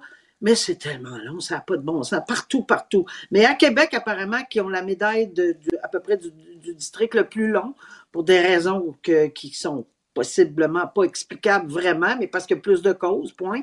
Alors, il y a un projet pilote, mais je trouve que c'est une bonne nouvelle, parce que le projet pilote euh, du, ministère de la Justice dit que, bon, on va tenter de tout régler ça entre trois et six mois. Puis comment ils vont le faire? Ben, c'est assez spécial parce que moi, j'ai vécu la médiation dans ce genre de domaine. On imposait la médiation. Ça ne marchait jamais. Ils se présentaient cinq minutes. Non, ça ne marche pas, ça ne marche pas. OK, bye bye. On se retrouve dans le tribunal. Puis ça prenait 18 mois encore. Mais là, c'est pas comme ça qu'on va essayer de résoudre ça. J'ai trouvé ça quand même intéressant. C'est qu'on va imposer la médiation, la conciliation obligatoire, ce qui a déjà existé, mais on va l'imposer. Mais il y a un hic, c'est-à-dire que si on ne règle pas, on donne trois heures, ah oui, parlez. là. Jasez, essayez de vous entendre parce que c'est pour les dossiers de moins de 5 000 On va commencer par ça. Là. Pour les dossiers de moins de 5 000 on va les forcer carrément à discuter. Allez, allez, là, discuter avec un médiateur conciliateur qui va essayer des deux côtés. Mais par contre, si ça ne réussit pas en l'espace de trois heures, ben, trois heures, bon. Alors, si ça ne réussit pas, on, on va demander à un arbitre de se prononcer. Un arbitre, on ne on, on va pas faire de, de- aller devant un, euh, un juge de la Cour du Une ou un juge de la Cour du Québec, puis prendre des heures. J'ai déjà vu des heures à Cour du, Qué- à, à Cour du Québec pour des litiges de 900 pièces, de 800 pièces, de 5, c'est c'est inconcevable des fois. Ouais. Alors, dans ce dossier, ils vont l'essayer, puis je pense que ça peut aider à désengorger. Pendant ce temps-là, les juges de la Cour du Québec, qui ne seront, parce que c'est pas eux qui vont arbitrer, ça va être des arbitres, alors, puis qui vont prendre une décision qui va être exécutoire, etc. Donc, les juges qui n'auront pas à siéger des heures et des jours de temps dans ce genre de dossier-là vont pouvoir être dégagés pour faire autre chose. Et Dieu sait si on a besoin qu'ils siègent ailleurs. Alors, moi, je Mm. pense que c'est une bonne nouvelle, puis on verra s'il va l'appliquer à travers le Québec par la suite. Super. Nicole Gibault, merci. Euh, on se reparle, euh, ben, comme mardi, Mardi. à un autre moment donné. Merci. Salut. Bonne Oui. fin de semaine. Bye bye. Joignez-vous à la discussion. Appelez ou textez le 187 Cube Radio 1877 827 2346. OK, on va euh, euh, on va parler du programme ACT. Euh, Si vous savez pas c'est quoi, ben vous êtes pas tout seul. On va vous dire de quoi ça retourne. On a d'abord avec nous Na- Nathalie Gélina, qui est éducatrice spécialisée au CIUS Centre-Sud et à l'Institut universitaire des jeunes en difficulté. Ça existe, ça, cette affaire-là. L'univer- L'université, Institut universitaire des jeunes en difficulté, j'ai jamais entendu parler de Bien ça. sûr. Ben, en fait, c'est comme une partie. C'est intégré au CIUS Centre-Sud, mais c'est un développement. C'est, dans le fond, un service dans lequel on développe des programmes probants, des, euh, des nouveaux outils ou toutes sortes de. OK, Nathalie. Probant, là, ça veut rien Ben, dire. Aidez-moi, c'est quoi dans la fond, mission de la patente? C'est de développer des choses qui sont efficaces, en lien avec la recherche. Et de Pour? pas, ben, pour aider les intervenants, pour aider euh, les jeunes qui sont en difficulté. OK. Andrés, euh, bon, euh, bienvenue, Andrés. Euh, euh, euh, je sais pas comment te présenter. Ex-jeune contrevenant, t'as fait autre chose dans la vie qu'être jeune contrevenant, toi? Ouais, je suis allé à l'école, j'ai j'ai travaillé, oui. Ouais, parle devant le micro, s'il te J'ai plaît. j'ai travaillé, je suis allé à l'école, oui. OK. Et Édouard, euh, qui est aussi là, euh, aussi ex-jeune jeunes contrevenants. Ah, mais bienvenue, Edouard. Merci beaucoup. Nathalie, juste pour mettre les choses en place, c'est la semaine de la lutte du 1er au 7 mars contre l'exploitation sexuelle des mineurs. C'est une campagne du ministère de la Sécurité publique. En quoi ça vous touche, euh, cette campagne-là? Ben, en fait, euh, la lutte à l'exploitation sexuelle, c'est pas seulement développer des programmes ou du support aux victimes, c'est aussi, il y a un angle qu'on utilise ou qu'on travaille beaucoup moins, c'est celui de prévenir les auteurs de délits. On fait de la répression, bien entendu, puis c'est important qu'il y en ait, mais c'est aussi de prévenir les futurs jeunes qui s'en aillent pas vers ce type de délit-là, alors que c'est de plus en plus populaire. OK. Euh, le programme ACT, euh, ça veut dire, je, je l'avais, vous autres, vos acronymes, j'ai assez ça. Ah, mais ça veut dire tellement de choses. ACT, Ouais. L'acronyme, là, c'est une activité clinique sur la traite et l'exploitation sexuelle. OK, c'est de la ça, prévention pour le proxénétisme. OK. Puis, Ça- puis la mission du programme euh, ACT, c'est quoi? Prévenir pour pas que les jeunes contrevenants, parce qu'on cible vraiment, là, c'est une activité pour des jeunes qui sont déjà en milieu de réadaptation, qui sont, à notre sens, plus à risque de se retrouver dans ce type d'activité-là. Hmm. Fait que même s'ils sont pas là pour ce type de délit-là, nous, ce qu'on voit, c'est que dans les années qui viennent, souvent, on les revoit aux nouvelles. Puis là, on veut pas qu'ils retournent aux nouvelles pour ce type de Mais délit-là. pas parce qu'ils ont gagné à la voix, là. Non, c'est pas parce qu'ils ont gagné la voie, effectivement. Non, c'est ça. Hmm. Fait que donc, on a mis quelque chose en place pour éviter ça. Et pourquoi tu nous as amené, euh, euh, Nathalie, pourquoi vous nous, vous nous avez amené Andrés et Édouard, à part le fait que c'est des beaux bonhommes, là? Mais...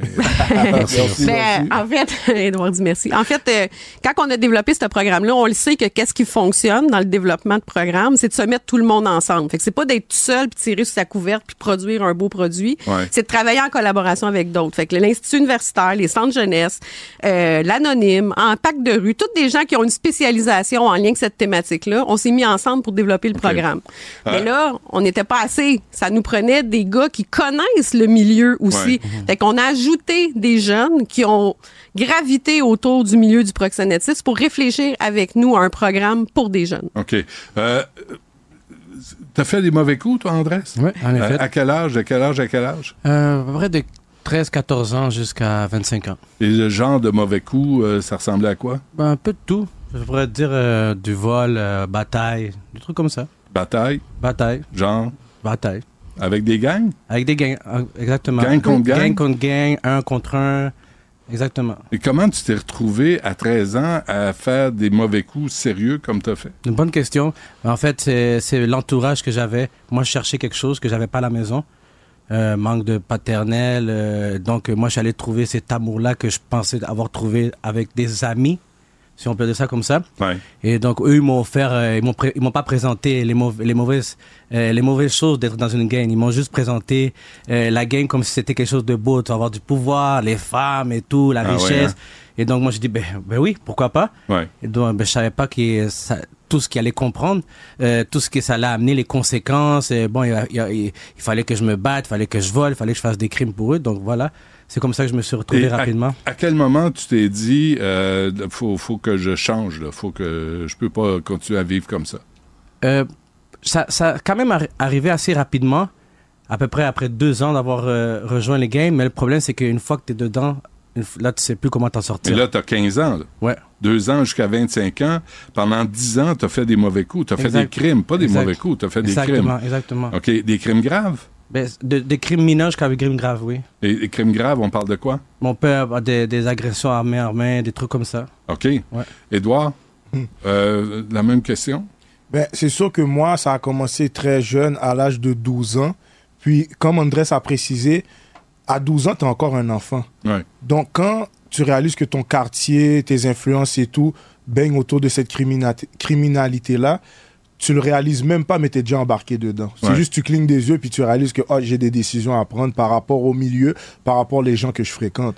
Donc, euh, comme toutes sortes de crimes, tout, comme moi je le dis tout le temps là, on a, on a vécu, on a observé de très près les choses. C'est pas des récits qu'on nous a racontés, c'est pas des trucs que j'ai lus dans un livre. Mm. Donc, à force d'habiter certains quartiers, tu, tu, puis de que les gens, on est tous rassemblés ensemble avec des, comme Andrés a précisé, peut-être il y a un père manquant, il y a peut-être un parent manquant, il y a peut-être pas beaucoup d'argent à la maison. On vit les mêmes trucs, on se regroupe et puis il y a des trucs, il y a des activités illicites qui se donnent. On entend souvent parler de sentiment d'appartenance Mhm. quand tu es délaissé un peu à toi-même, tu es Ouais. jeune.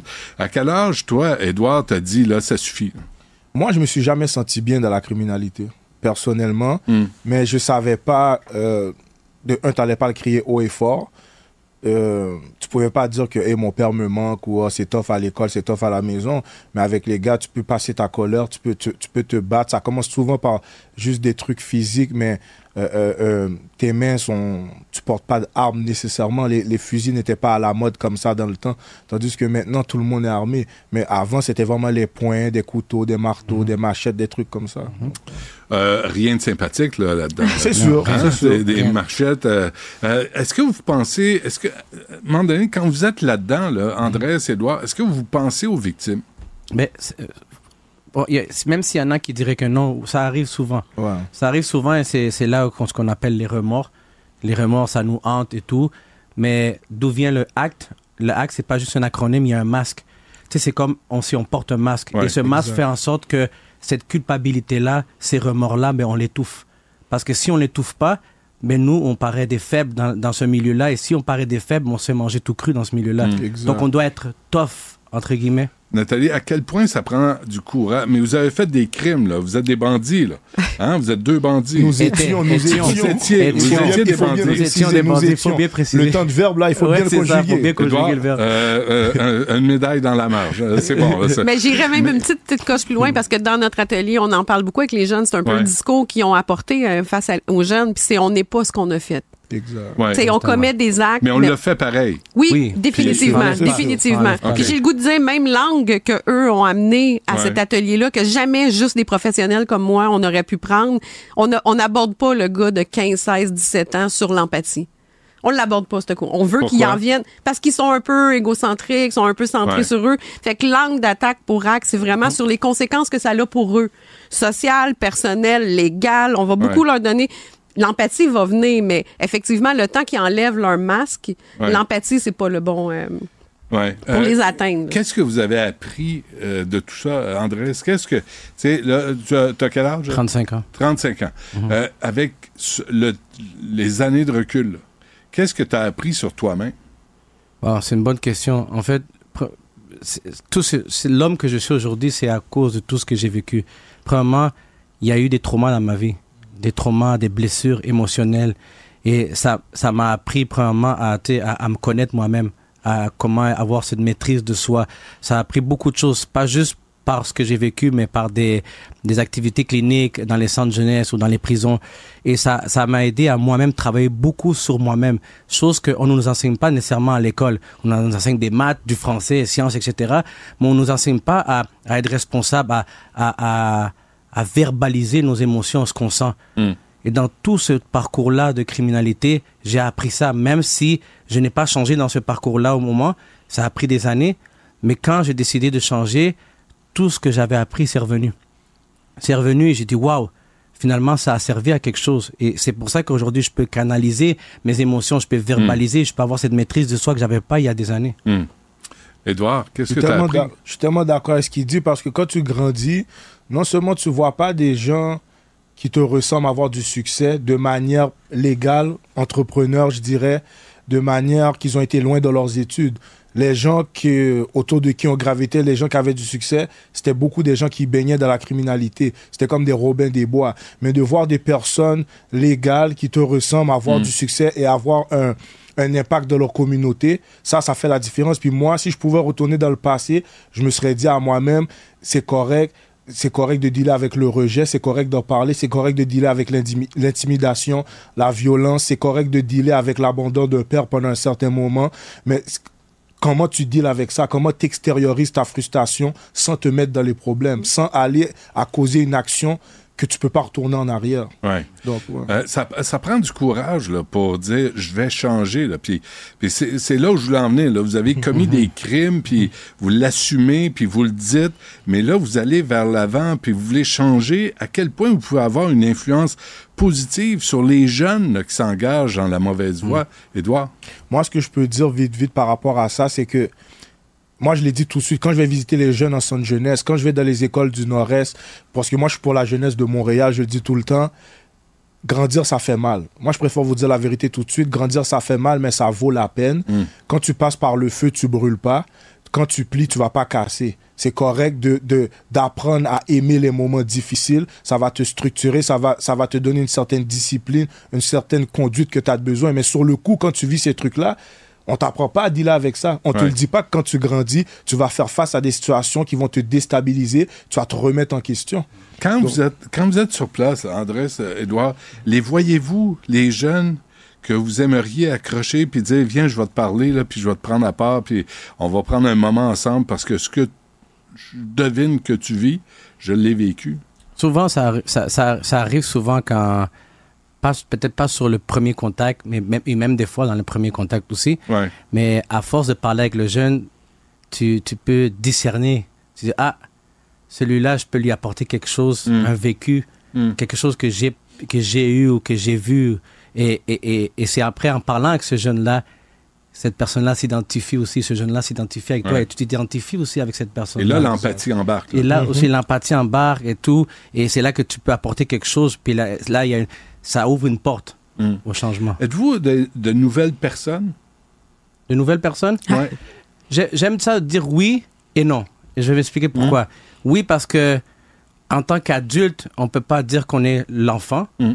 Mais je crois que, pareil pour Edouard, on a eu des valeurs, des bonnes valeurs de nos parents, des principes. à l'origine À l'origine. Ouais. Donc, le, comme je vous parlais au, au- au début, le masque qui a été enlevé, ça nous a ramené aux valeurs qu'on avait déjà. Mm. Donc, c'est comme on a quelque chose qu'on avait déjà. Ouais. Oui, on est une nouvelle personne parce qu'on est plus, on a plus 5 ans, 10 ans, 15 ans.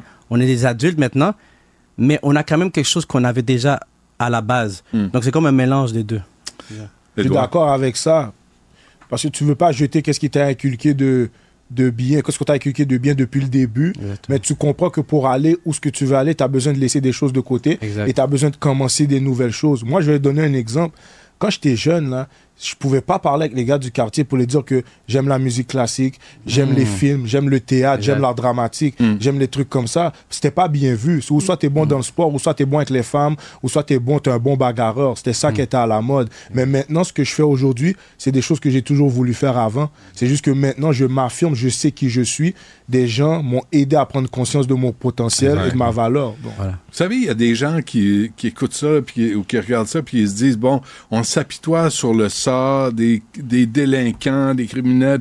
il y y a ce discours-là. euh, parce que souvent, on oublie les victimes.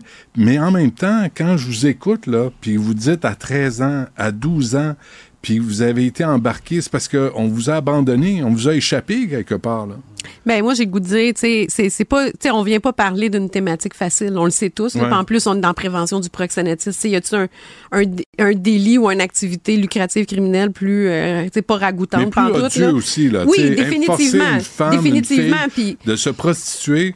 Moi, à chaque fois que je vois des nouvelles de ça, C'est- comme père de famille, ça m'écoeure. Ben, tu sais, je pense en qu'il faut le nommer. faut le nommer. Puis moi, ce que ce que j'entends quand je parle avec ces gars-là ou les autres, qui ont, parce qu'il y en avait d'autres aussi qui nous ont, Ouais. qui ont travaillé avec nous, c'est dire souvent, tu sais, quand on parle de leur jeunesse, tu sais, les valeurs, ils ont eu des bonnes valeurs aussi. Tu sais, à la base, c'est pas des mauvaises personnes. D'où on les a échappés. Oui, c'est ça. Puis ils ont commis des mauvaises choses, faut jamais oublier. Tu sais, moi, je pense à tu sais, ma, ma mère ou monsieur, madame, tout le monde qui, qui nous écoute, puis sont Ouais. comme, tu sais, surtout ceux qui ont vécu quelque chose en lien avec Ouais. ça. C'est dur, ça fait mal, puis faut pas l'oublier non plus. Tu sais, je pense qu'il faut jamais oublier les victimes, mais on est quand même dans un pays où on prend de la réhabilitation. Mais on- assumer, assumer ces gestes-là, ça prend du courage Oui. aussi. c'est sûr. Sais, Puis ce que vous faites là, ça prend du courage. Oui. Tu sais, Puis malgré les erreurs et les crimes que vous avez commis, ça prend quand même du courage de venir dire oui, je l'ai fait, mais je suis devenu autre, une autre personne, un, un autre homme. Qu'est-ce que vous avez à dire, Édouard, les jeunes qui nous regardent ou les parents qui nous regardent là, et qui ont peur que leur kid se ramasse dans des gangs et vire mal, qu'est-ce que tu peux leur dire?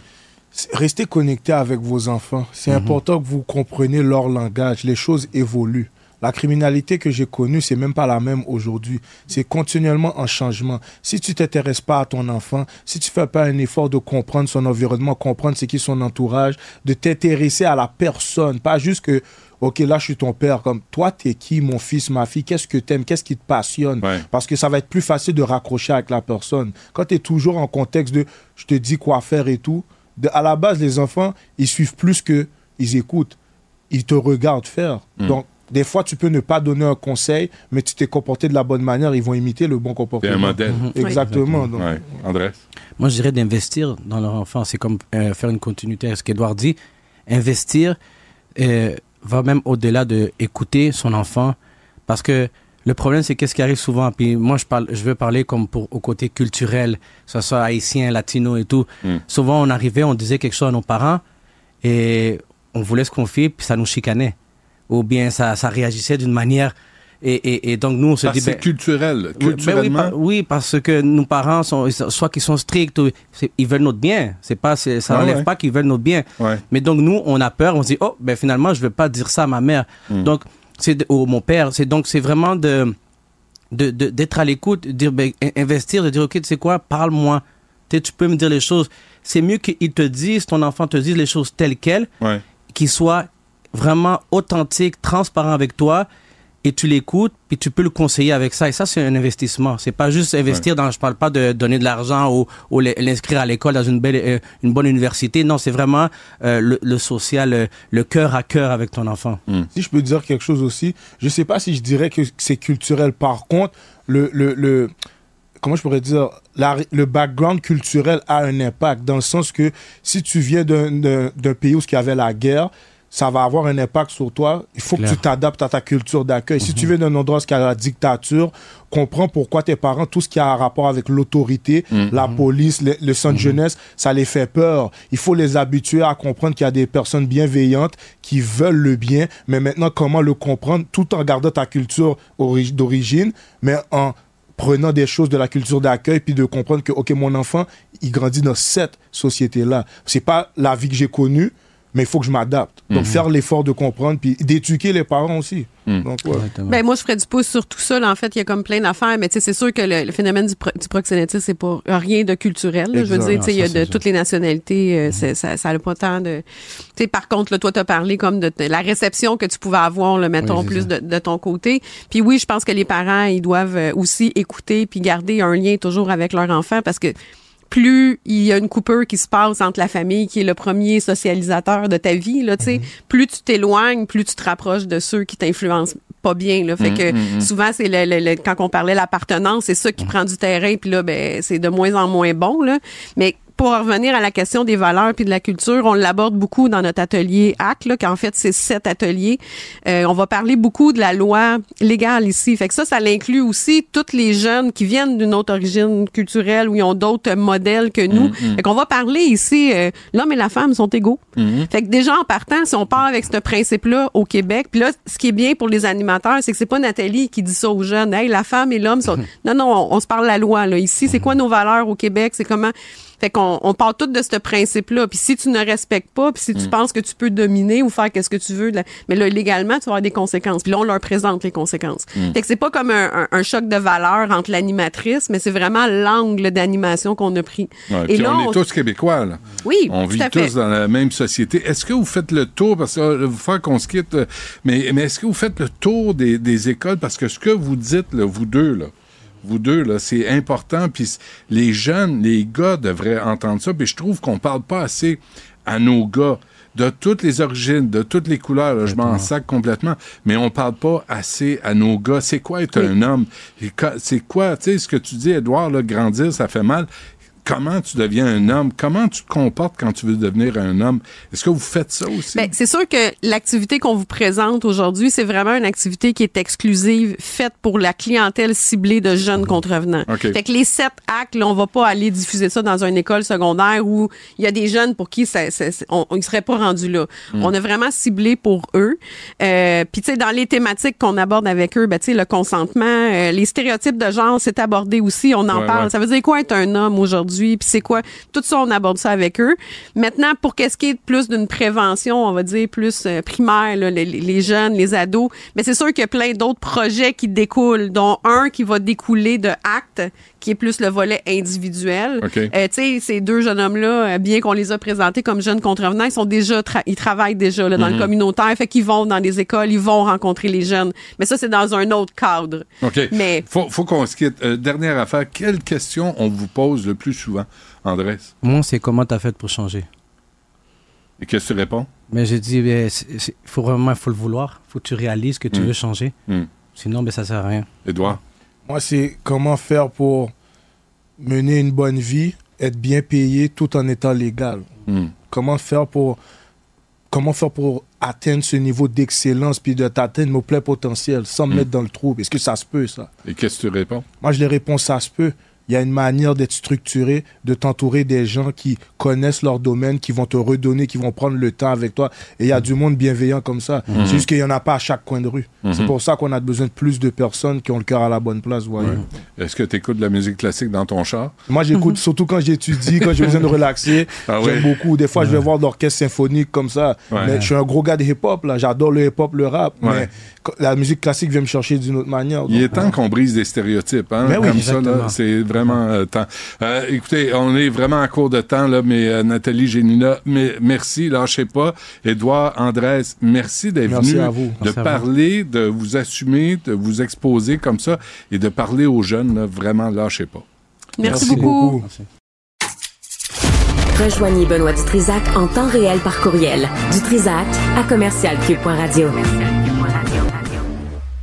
On a reçu en début d'épisode l'abbé Claude Paradis qui va avoir travaillé toute sa vie pour aider les personnes en situation d'itinérance, même qu'à compter de ce lundi, il s'apprête à vivre un minimum de deux semaines dans la rue pour sensibiliser justement à la cause et essayer de faire bouger les choses. Puis pendant qu'il nous disait qu'en ce moment, il y a un besoin criant, ben, je viens de tomber sur cette nouvelle-là.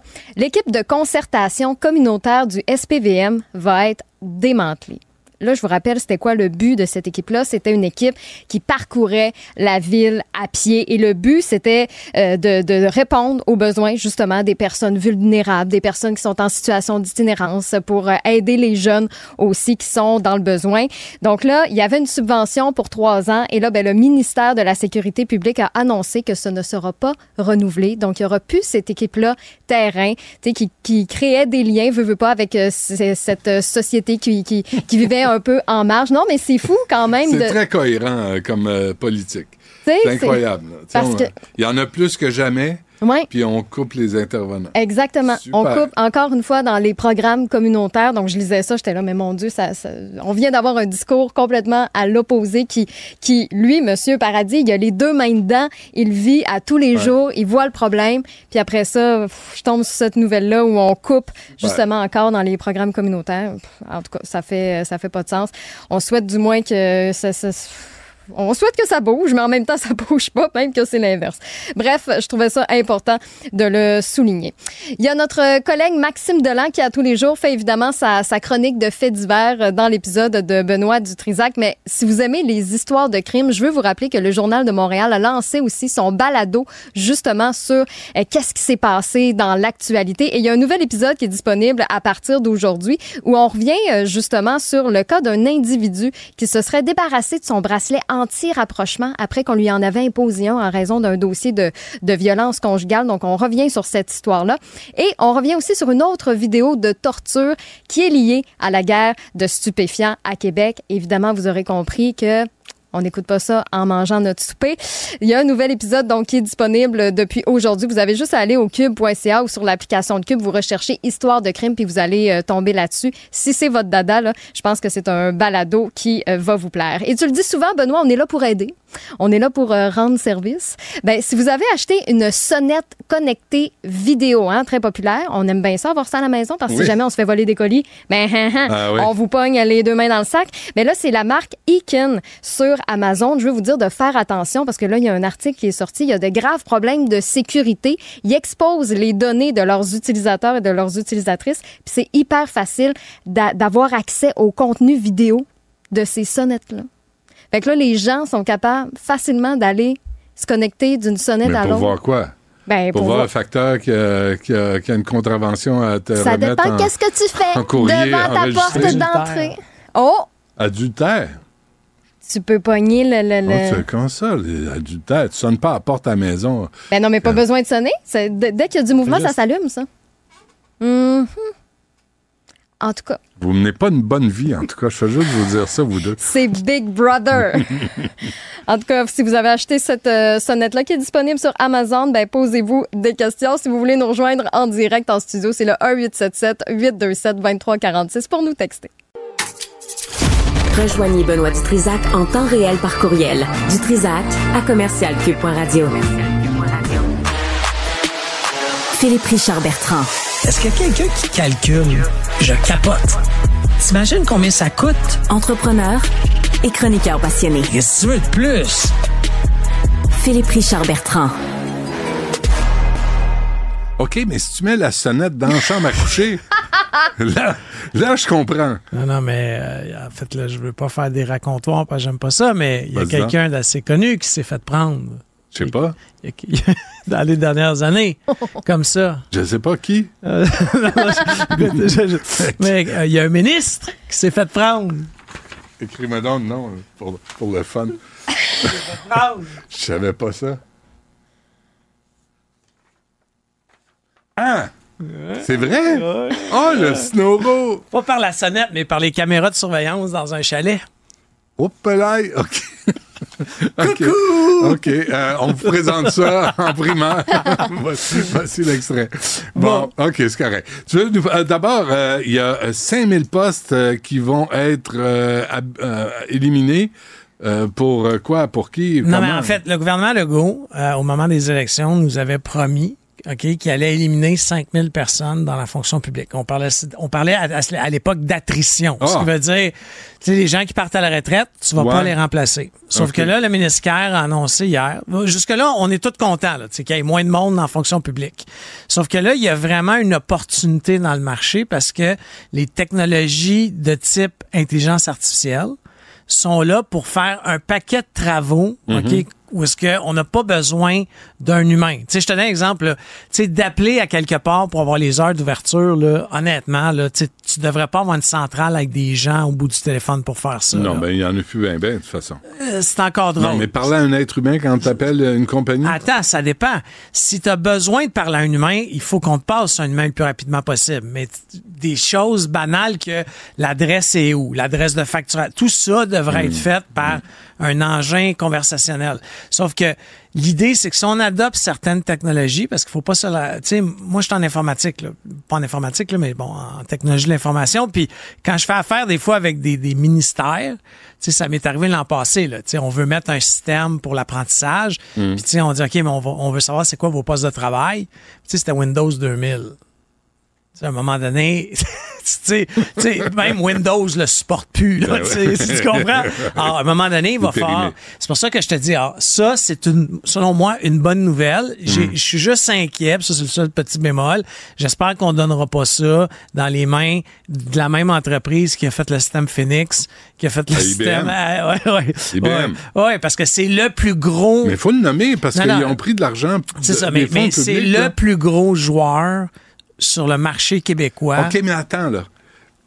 T'es en meeting t'es au cabinet de François Legault. Ouais. OK? Les ministres sont là. Ouais. Et là, tout à coup, t'as Éric Kerr qui lève la main puis il dit J'ai une idée. Non, mais c'est... Là, tu dis Ah non, pas encore, là. Non, non, mais, non, mais lui, il est dans les points varia. il y a même pas... Il y a même il, est pas... il- est pas sur la liste. Non, mais tu sais, là, tu dis, Eric, t'es sûr que t'as une idée? Ouais. Tu sûr t'as les bons contacts pour faire la job, euh, pour pas que ce soit comme les cabochons qu'on a connus Mais, mais c'est tellement... Ça fait tellement pas de sens, Benoît. Tu sais, admettons là, que, je sais pas, là, c'est une technologie de pointe ou quelque chose, même encore là, tu sais, le Québec, là, on est... On est reconnu mondialement pour la technologie. Tu as des compagnies comme CGI, là, c'est un Mhm. succès mondial, Mhm. financièrement, au niveau des employés. Mais on donne ça à IBM. C'est bien. On en a un autre plus petit, Cofomo, que les gens connaissent moins. Ça va- Cofomo? Cofomo, ça va atteindre un milliard de chiffre d'affaires. C'est 3000 employés au Canada. C'est Ah ouais. privé, c'est au Québec. C'est un entrepreneur euh, extraordinaire, l'entrepreneur. Mais on donne ça à IBM. On donne ça- C'est pour ça que, tu sais, des fois, tu te dis, puis à l'époque, il y avait LGS, il y avait DMR qui a été acheté par Fujitsu. Technologiquement, on est hot Ouais. au Québec, mais on donne ça à IBM. Est-ce que Eric Kerr a ton numéro de téléphone? Peut-être. Ouais, faudrait qu'il l'ait. Non, je ne mais- connais pas. Je ne connais pas du tout, mais je pense que ça vaut la peine de vraiment faire un exercice Mm. puis de donner des moyens à ce département-là, à ce ministère-là. C'est un ministère. Ouais. Là. Moi, je le connais, Kerr, mais lui, il me connaît plus.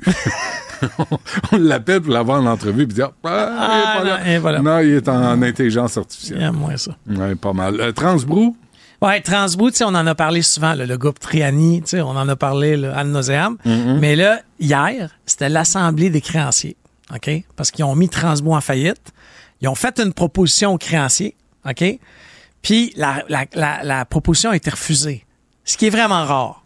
C'est, les gens préféraient perdre leur argent que d'avoir 10 cents dans la pièce. que d'avoir 10 cents dans la pièce tellement que les gens pensent. Puis tu sais, pas un vote serré, là, 22 contre 10, là. OK. OK? Mais là, ils, veulent- ils, vont, ils vont poursuivre. Là, exactement, parce que là, la faillite est prononcée. Mhm. Ça veut dire que là, on passe à travers. Pas d'entente. Puis, puis pas d'entente. Puis deuxièmement, ils vont avoir accès aux comptes de banque, les relevés, qu'est-ce qui s'est protégé, comment ça s'est passé. Là, ça va, ça va être moins drôle pour les gens que Ouais. je considère malhonnêtes derrière tout ça. Que tu considères peut-être, mettons, entendu parler de certaines malhonnêtetés indirectes. Pas sûr, mais j'accuse personne. J'accuse personne, mais tu va sais, la refaire 15 parce que articles, le- euh, L'avocat une qui est comme ça. une Ah oui. Ah oui, comment ça c'est qui? Philippe Bertrand. trait d'union, Richard, Bertrand, non, espace.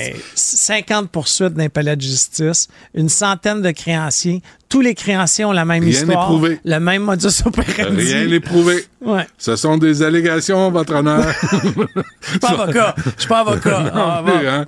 Non, c'est ça. Mais moi, je- je veux juste prévenir. Mais en tout cas, je, à ce qui moi, j'étais pas présent, mais j'ai un créancier qui m'a appelé, puis à ce qui paraît, il y avait la face très, très longue. Parce que quand tu fais une proposition, tu comprends que quand tu te rends au vote... là- Transbrou avait la face longue. Ouais, avait, avait la face très, très longue. Parce que quand tu te rends au bout de la proposition avec Ouais. ton équipe de syndic, les avocats, Mhm. tu sais que ça va passer. Ouais. Tu sais, tu te rends pas là, là, ça leur a coûté des... Mais C'est des- pas un acquis, là. Non, non, non. Là, Ah, là ouais. ça, ça change la donne. C'est plate pour les gens parce qu'ils ont tout perdu. Mais encore une fois, Mais je pense on va vont être vouloir capable. se renflouer d'une autre façon. hein. Les gens malhonnêtes ou les créanciers? Les là? créanciers. Ah oui, les créanciers, ben, ils vont Les gens poursuivre. malhonnêtes, allégués malhonnêtes. Allégués. Ouais. Je suis d'accord avec toi. Fâche tout. Euh, merci, euh, Merci. Philippe Richard, puis on se reparle à un moment Ah, donné. ouais. Mec, tu reviens. mon- mon retour. Benoît Dutrisac. Sacramouille que c'est bon. Du Trisac. Ah oui, euh, qu'est-ce que je fais? Antoine Robitaille est avec nous. Euh, Monsieur Robitaille, bonjour. Bonjour, Benoît. Excuse-moi pour le retard, mais on avait euh, tantôt des jeunes, c'était- vraiment intéressant, donc euh, ça a débordé. Oui, Euh, ben oui, on- j'ai écouté en partie. Hum. Non, Autre chose intéressante que j'ai écouté, puis ma question, par ma question, tu vas, tu vas comprendre. Vas-tu cuisiner pendant, pendant tes vacances? Oui, on les déjeuner. Pourquoi? OK. Parce que? Parce que j'ai écouté son tu moi qui est. C'est juste moi qui est tanné de cuisiner. ça n'a pas arrêté, ça n'a pas changé. Tu m'as Euh, tellement fait rire. Ouais, ben, faut, le dire aux gens, c'est disponible sur vrai. Puis, euh, Oui, c'est ça, j'ai vrai. Plaisir, Ouais, allez voir ça. plaisir à écouter ta série, c'est juste moi? Ouais, on voulait en Ouais. faire une, une- une deuxième saison, mais euh, personne ne nous a rappelé. Je sais pas, sais pas ce qui est arrivé. Mais il dit, tout le monde est content de la série, mais, euh, mais Ouais. je pense qu'on on vit des moments difficiles euh, en production de télé québécoise. Puis puisque, Ah oui. puisque tu sais, je suis pas chez, euh, mettons, chez Louis Morissette, ben, disons que c'est plus difficile à faire passer. Tu sais, parce que Ah, Morissette, ok. il y a une enveloppe euh, du gouvernement de, de Radio-Canada, puis c'est plus facile. Euh, plus En difficile. tout cas, hein, c'est bien bon, parce que la première vu? saison que tu as faite, puis. T'as vu que Radio-Canada, il n'y aura pas de baisse, hein? il n'y aura pas de coupure à Radio-Canada. C'est annoncé, là, il y a une il- augmentation, il gagne 100 millions, 1,4 je pense. milliards. Ben Ouais, oui, c'est ça. mais il sac du monde pareil dehors. Parce que euh, c'est euh, c'est à l'envers, pas à peu près.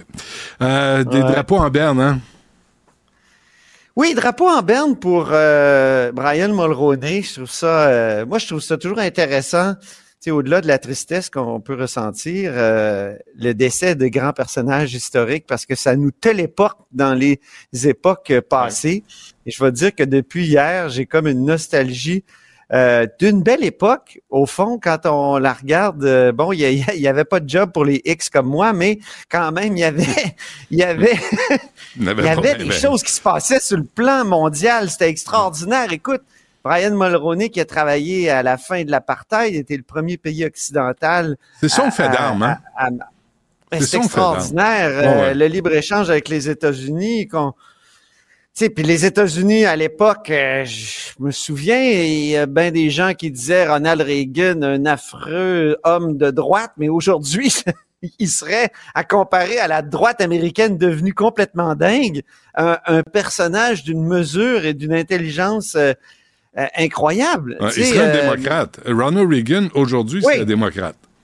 Oui, tu sais, l'amnistie pour les, les, les euh, immigrants, euh, donc euh, les, les sans-papiers, euh, tu sais, il y a, il y a plein de choses. Écoute, c'est c'est incroyable. Mm. Donc, euh, c'est une autre époque.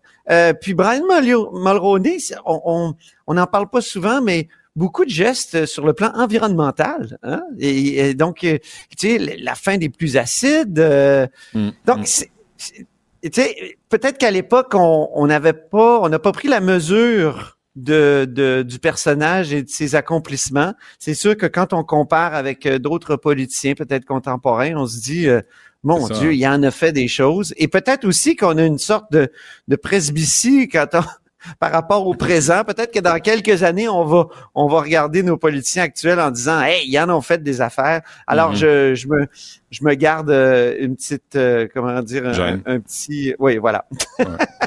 Je voudrais revenir sur cette soirée hommage à la télévision, des, des moments de télé incroyables. là. Euh, mettons, euh, tu sais, Lucien Bouchard et Jean Charret avec Paul Larocque puis Luc Lavoie hier. Je sais pas si tu as vu ça, mais c'était vraiment euh, des moments extraordinaires.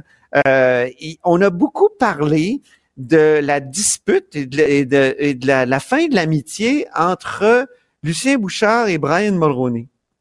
Et euh, j'ai été surpris de la de l'attitude de Monsieur Bouchard qui semblait être plein de regrets, qui semblait dire ben peut-être que si on avait été un peu plus vieux, on aurait pu conserver cette amitié là. Et on sait qu'ils ont eu le temps de se réconcilier. Il y a eu une ultime réconciliation. Moi, j'ai- j'avais interviewé euh, Brian Mulroney il y a quatre ans pour les 30 ans de, de la fin de Mitch et il y avait encore beaucoup d'aigreur à l'égard de Lucien Bouchard. Il parlait d'une trahison. Donc là, il paraît que donc euh, il y a un an, un an et demi, ça s'est terminé ça et qu'ils se sont euh, vraiment euh, réconciliés. Mais j'écoutais Bouchard, je me disais, on dirait qu'il a oublié les raisons politiques pour lesquelles euh, il a quitté le caucus conservateur à l'époque. Je dis quitter le caucus parce que parfois on dit qu'il a démissionné. Moi, M. Bouchard, M. Mulroney m'avait dit non, non, c'est moi qui l'avais mis à la porte parce qu'il avait carrément euh, donné son appui à un péquiste dans, dans, dans, sa région, là, au, Saguenay-Lac-Saint-Jean, alors que euh, l'accord du lac Meach était vacillant. Et euh, mais, mais M. Bouchard, on dirait qu'il il, il ne se souvient plus pourquoi. Euh, et c'est très politique. Et si les deux personnages se sont réconciliés, Benoît, la réconciliation politique et constitutionnelle que M. Mulroney euh, entendait faire et a essayé de faire avec Mitch, mais avec Charlottetown aussi, quelle ténacité, euh, ça n'a pas encore été fait. Et, et, et, et c'est important de le rappeler. C'est, très important. Et, et je l'ai, euh, j'avais posé la question à Brian Mulroney. Euh, est-ce que c'est ce serait le temps, 30 ans plus tard, de reprendre le combat de Mitch, puisque lui disait que c'était nécessaire, là? Euh, on, peut écouter sa réponse. Si on l'a, je l'ai envoyé tout à l'heure. Ça parle à con, hier, euh, je regardais CBC. Euh, Rosemary, Rosemary Barton euh, se faisait un Oui. plaisir de dire que Brian Mulroney disait « Je veux même pas qu'il soit à mes funérailles ». Tu sais, elle s'est fait un plaisir de dire « Regarde, là, il y a encore de la cochonnerie qui se passe », alors que t'es pas au courant qu'il y avait eu une espèce de réconciliation là, depuis un an, Ben an oui. et demi. Euh, fait que les- Oui. la politique euh, canadienne, c'est ça aussi. Hein. Bon, euh, ben, Mais je écoute, tiens à dire que la réconciliation, la, la réparation, la, la réparation pour l'outrage de 1982, puis Brian Mulroney était clair Ouais. là-dessus. Il disait, ça, ça, ça, ça, il doit y avoir une réparation un jour. Puis il dit, un jour va venir. C'était ça l'extrait que j'avais. C'est un jour va venir où il y a des nouveaux politiciens qui vont arriver puis qui vont la faire parce que, Mhm. tu sais, à, à chaque année, il y a une motion qui est, qui est adoptée ici à l'Assemblée nationale pour dire que non, Ça n'a pas été fait. Hmm. Le, le Québec n'a pas signé la Constitution, donc c'est quelque chose de grave. OK. Euh, euh, réaction du bloc là sur euh, la- le fédéral qui, euh, tu sais, dans la dans 15 dans le 15 minutes qui suivait la décision de la cour d'appel, euh, disait nous on va continuer, on va écœurer le Québec jusqu'à temps parce qu'on a des fonds illimités là, pour pour contester la Oui. loi 21.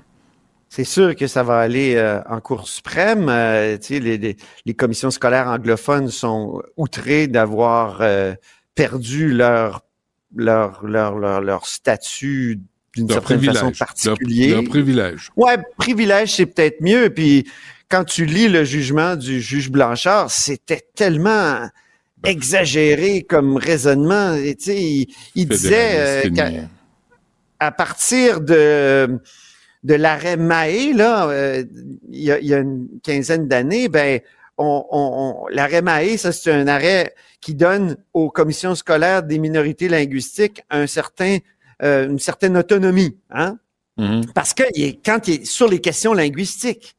Et, euh, et là, le juge Blanchard lui disait, oui, mais les anglophones, c'est plus qu'une langue, c'est une culture, puis eux sont ouverts à la diversité, donc euh, on, on- on- la loi 21 ne doit pas s'appliquer à- aux commissions scolaires puisqu'en plus elles sont autonomes. Écoute, Hmm. la- la- la- j'ai lu hier le passage, euh, les passages de la cour d'appel là-dessus. Ils disent non, euh, c'est- pas linguistique la, la loi 21, donc ça devrait s'appliquer à tous les Québécois puisque ça a été Ouais. adopté à l'Assemblée nationale.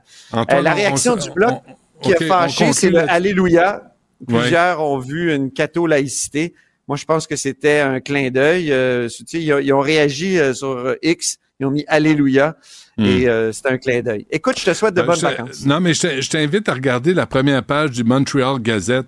Euh, tous les journaux canadiens, à part le Cal- Calgary Herald, ont mis euh, Brian Mulroney en la première nouvelle en première page. Le Montreal Gazette met Joe Ortona, le président de l'English School Board, en première page et Mulroney est dans le coin en, en haut à gauche en encadré. Ça veut tout dire pour la ligne éditoriale. Hein? On, com- on comprend pourquoi M. Mulroney a perdu euh, son combat pour faire reconnaître le Québec comme société distincte. Ouais, de toute évidence. Un gros merci, Antoine, euh, puis on se reparle euh, à mon retour. Rejoignez Benoît Dutrisac en temps réel par courriel. Dutrisac à commercialcube.radio. OK, euh, pour euh, le segment tous les vendredis, les nouvelles qui passent dans le beurre Ouais. avec Sybelle Olivier. Salut. Il y en a, il y en a deux là, que tu veux Ben, euh, des, des bonnes, tu sais, on dit que ça passe dans Ouais, le beurre, mais du côté euh, des, des anglophones, ça en parle pas mal. Nos yeux sont rivés sur Brian Mulroney, mais. Le gouvernement Justin Trudeau vient juste de publier mercredi des documents qui sont demandés depuis trois ans par l'opposition. En fait, c'est des documents qui révèlent qu'il y a un couple de Chinois qui travaillait euh, donc au laboratoire de Winnipeg, qui est le, le laboratoire principal du centre de recherche au Canada sur les virus. Et eux, en fait, travaillaient là, ont été congédiés en 2021 parce qu'on les accusait de mettre en péril la sécurité du Canada. Ce qu'on ne savait pas, c'est pourquoi exactement ils ont été congédiés, qu'est-ce qu'ils ont fait, quel genre d'informations ils ont transmis à la Chine. Mais là, ça fait trois ans que l'opposition pousse pour avoir le document. Et bien là, les 600 pages ont été révélées finalement. Ce qu'on apprend, c'est que Xian Guokyu et son mari Ken, ouais, Keding Chung ont fait trois choses. Premièrement, fourni des informations scientifiques confidentielles à des institutions chinoises. Un des exemples, un échantillon d'Ebola. Ils l'ont fourni à l'Institut national chinois de contrôle des aliments et des drogues parce que eux tentaient de développer un vaccin, un inhibiteur de virus. Alors ils leur ont donné ça sans autorisation. Ensuite, ils ont rencontré des responsables chinois. Sait pas exactement ce qu'ils se sont dit, mais ils ont rencontré en 2018. Madame Q disait qu'elle est allée là pour un voyage personnel, mais Mm. c'était pas vrai du tout. Elle a rencontré des hauts placés là-bas. Ensuite de ça, on a appris que le couple a constitué une menace réelle et crédible pour la sécurité économique du Canada. C'est pas rien. Pourquoi? Parce que Madame Q a accepté en échange d'argent d'aller travailler pour l'Institut de virologie de Wuhan pendant deux mois et elle a même autorisé deux employés chinois à venir rentrer dans le laboratoire sans autorisation. Donc, c'est ce que, entre autres, ce que nous révèlent les 600 pages. Ça, ça met fin, comme je le disais, à trois ans de bataille. Ouais. Ça fait longtemps que le Bloc, les conservateurs, le NPD poussent pour que ça sorte. Et même à ce moment-là, je te ramène en 2021, Justin Trudeau avait même poursuivi le président de la Chambre des communes, Anthony Rota, pour que le document soit ne soit pas publié, pour que la Cour lui dise, tu as le droit de garder ça secret, parce que lui disait qu'à ce moment-là, les, les informations pourraient mettre en danger la sécurité nationale. Ben oui. Mais pire, les relations internationales du Canada qui sont pas du tout ternies par de nombreux scandales. Hmm. Je veux terminer en te faisant un petit quiz parce que Mme Q a été euh, donc interviewée à plusieurs reprises pour voir ce qui s'était passé. Je te fais un quiz, une question bien simple. Lequel de ces trois mots Mme Q a-t-elle nié connaître dans ses entretiens de sécurité? Autant, espionnage ou espion? Euh, Qu'est-ce que je gagne? Le Ben, tu- virus Ebola? Ben, presque. Écoute, Espion? les trois. Les trois. Elle s'est fait questionner. Elle a dit Moi, je n'avais jamais entendu ces mots-là de ma vie. Je n'avais pas une compréhension de ce que ça voulait Espionnage, dire. espion, puis Et quoi? autant. Et autant. Ouais. Ah, ouais. Ouais, j'ai, j'ai- j'ai- ça m'a fait assez rire. Donc, le bloc nous dit aujourd'hui, on comprend finalement qu'Ottawa a échoué à assurer une sécurité euh, le moindrement convenable dans le laboratoire le plus dangereux du Canada. Et les conservateurs, eux, disent qu'il s'agit d'un échec massif en matière de sécurité nationale de la part de Justin Trudeau. Hmm. Donc, c'est ce qui est passé sous le radar. Un nouveau scandale, là, après arrive Cannes, euh, à peu près deux semaines. Ben Puis, oui. je veux terminer ce sujet-là euh, en laissant le mot de la fin à Jacques Gourde. Savoir qui a payé tout cet argent. Nous sommes devant le scandale des scandales! Alors, le scandale des scandales, Benoît, euh, pour euh, ce sujet-là. Je- On l'aime, lui, hein? un jour, ils vont le réanimer. Ils vont en péter une à la Chambre des communes. C'est pas la première fois qu'il bug comme Mais ça. non, hein.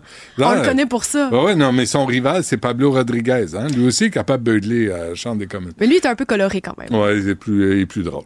Bon, euh, le scandale des scandales, hein? Scandale des scandales! Mais c'est vrai, puis on ne sait pas pourquoi Justin Trudeau, à part les pseudo-raisons de sécurité nationale, voulait pas révéler le contenu de ce rapport Ben, parce de 600 Il savait très bien qu'il se ferait fustiger sur la place publique puis qu'on le remettrait peu. en question. euh, Si, si peu, c'est sorti quoi, mardi, mercredi? Mercredi. Ça? Ouais, sur dans le Globe and Mail. Oui, entre autres, National Post en ont parlé aussi. Ouais. J'ai vu des articles dans Radio-Canada. Euh, les médias francophones en ont peu parlé un petit Mm. peu. Comme je disais, on est un peu plus concentré euh, ailleurs, mais évidemment, ça, ça va continuer de, de, de faire euh, parler, j'imagine. Mais c'est ce qu'on apprend majoritairement là-dedans. C'est vraiment que l'information a été envoyée, puis on ne sait pas exactement non plus euh, ce, que, ce qui a été envoyé, puis ce que la Chine peut faire avec ça. Après ça, est-ce que nous, on va aller acheter des vaccins à la Chine avec l'information qu'on leur a fournie. Ouais. Donc là, c'est un peu là que ça devient euh, allé tendancieux. à Wuhan, Ben oui, c'est ça. où le laboratoire Exactement. a été fermé. En lien avec la pandémie dont Ben. on ne prononcera pas le nom. Ouais. Et le milliardaire Elon Musk a déposé une plainte contre euh, OpenAI. OpenAI, qui est la maison mère qui a créé ChatGPT. Donc, il faut savoir que Sam Altman, c'est le cofondateur avec Elon Musk en 2015 de OpenAI. Et donc, Là, euh, Elon Musk s'est dis- euh, distancié de lui et là maintenant, il porte plainte euh, contre Sam, euh, Sam Altman parce qu'il dit que l'évolution d'OpenAI et de ChatGPT, entre autres, est une trahison flagrante à l'accord de la fondation. C'est parce qu'au départ, ChatGPT, OpenAI et l'idée qu'ils avaient de l'intelligence artificielle devait être plus pour le bien humain.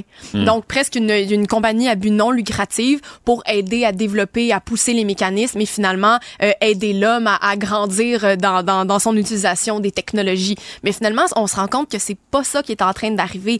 On a plutôt peur que, ben, en fait, Elon Musk a peur que Microsoft euh, utilise à son avantage et pour des biens économiques ChatGPT et OpenAI. Mi- Microsoft qui l'a financé euh, à coût de 13 milliards de dollars dans les dernières années.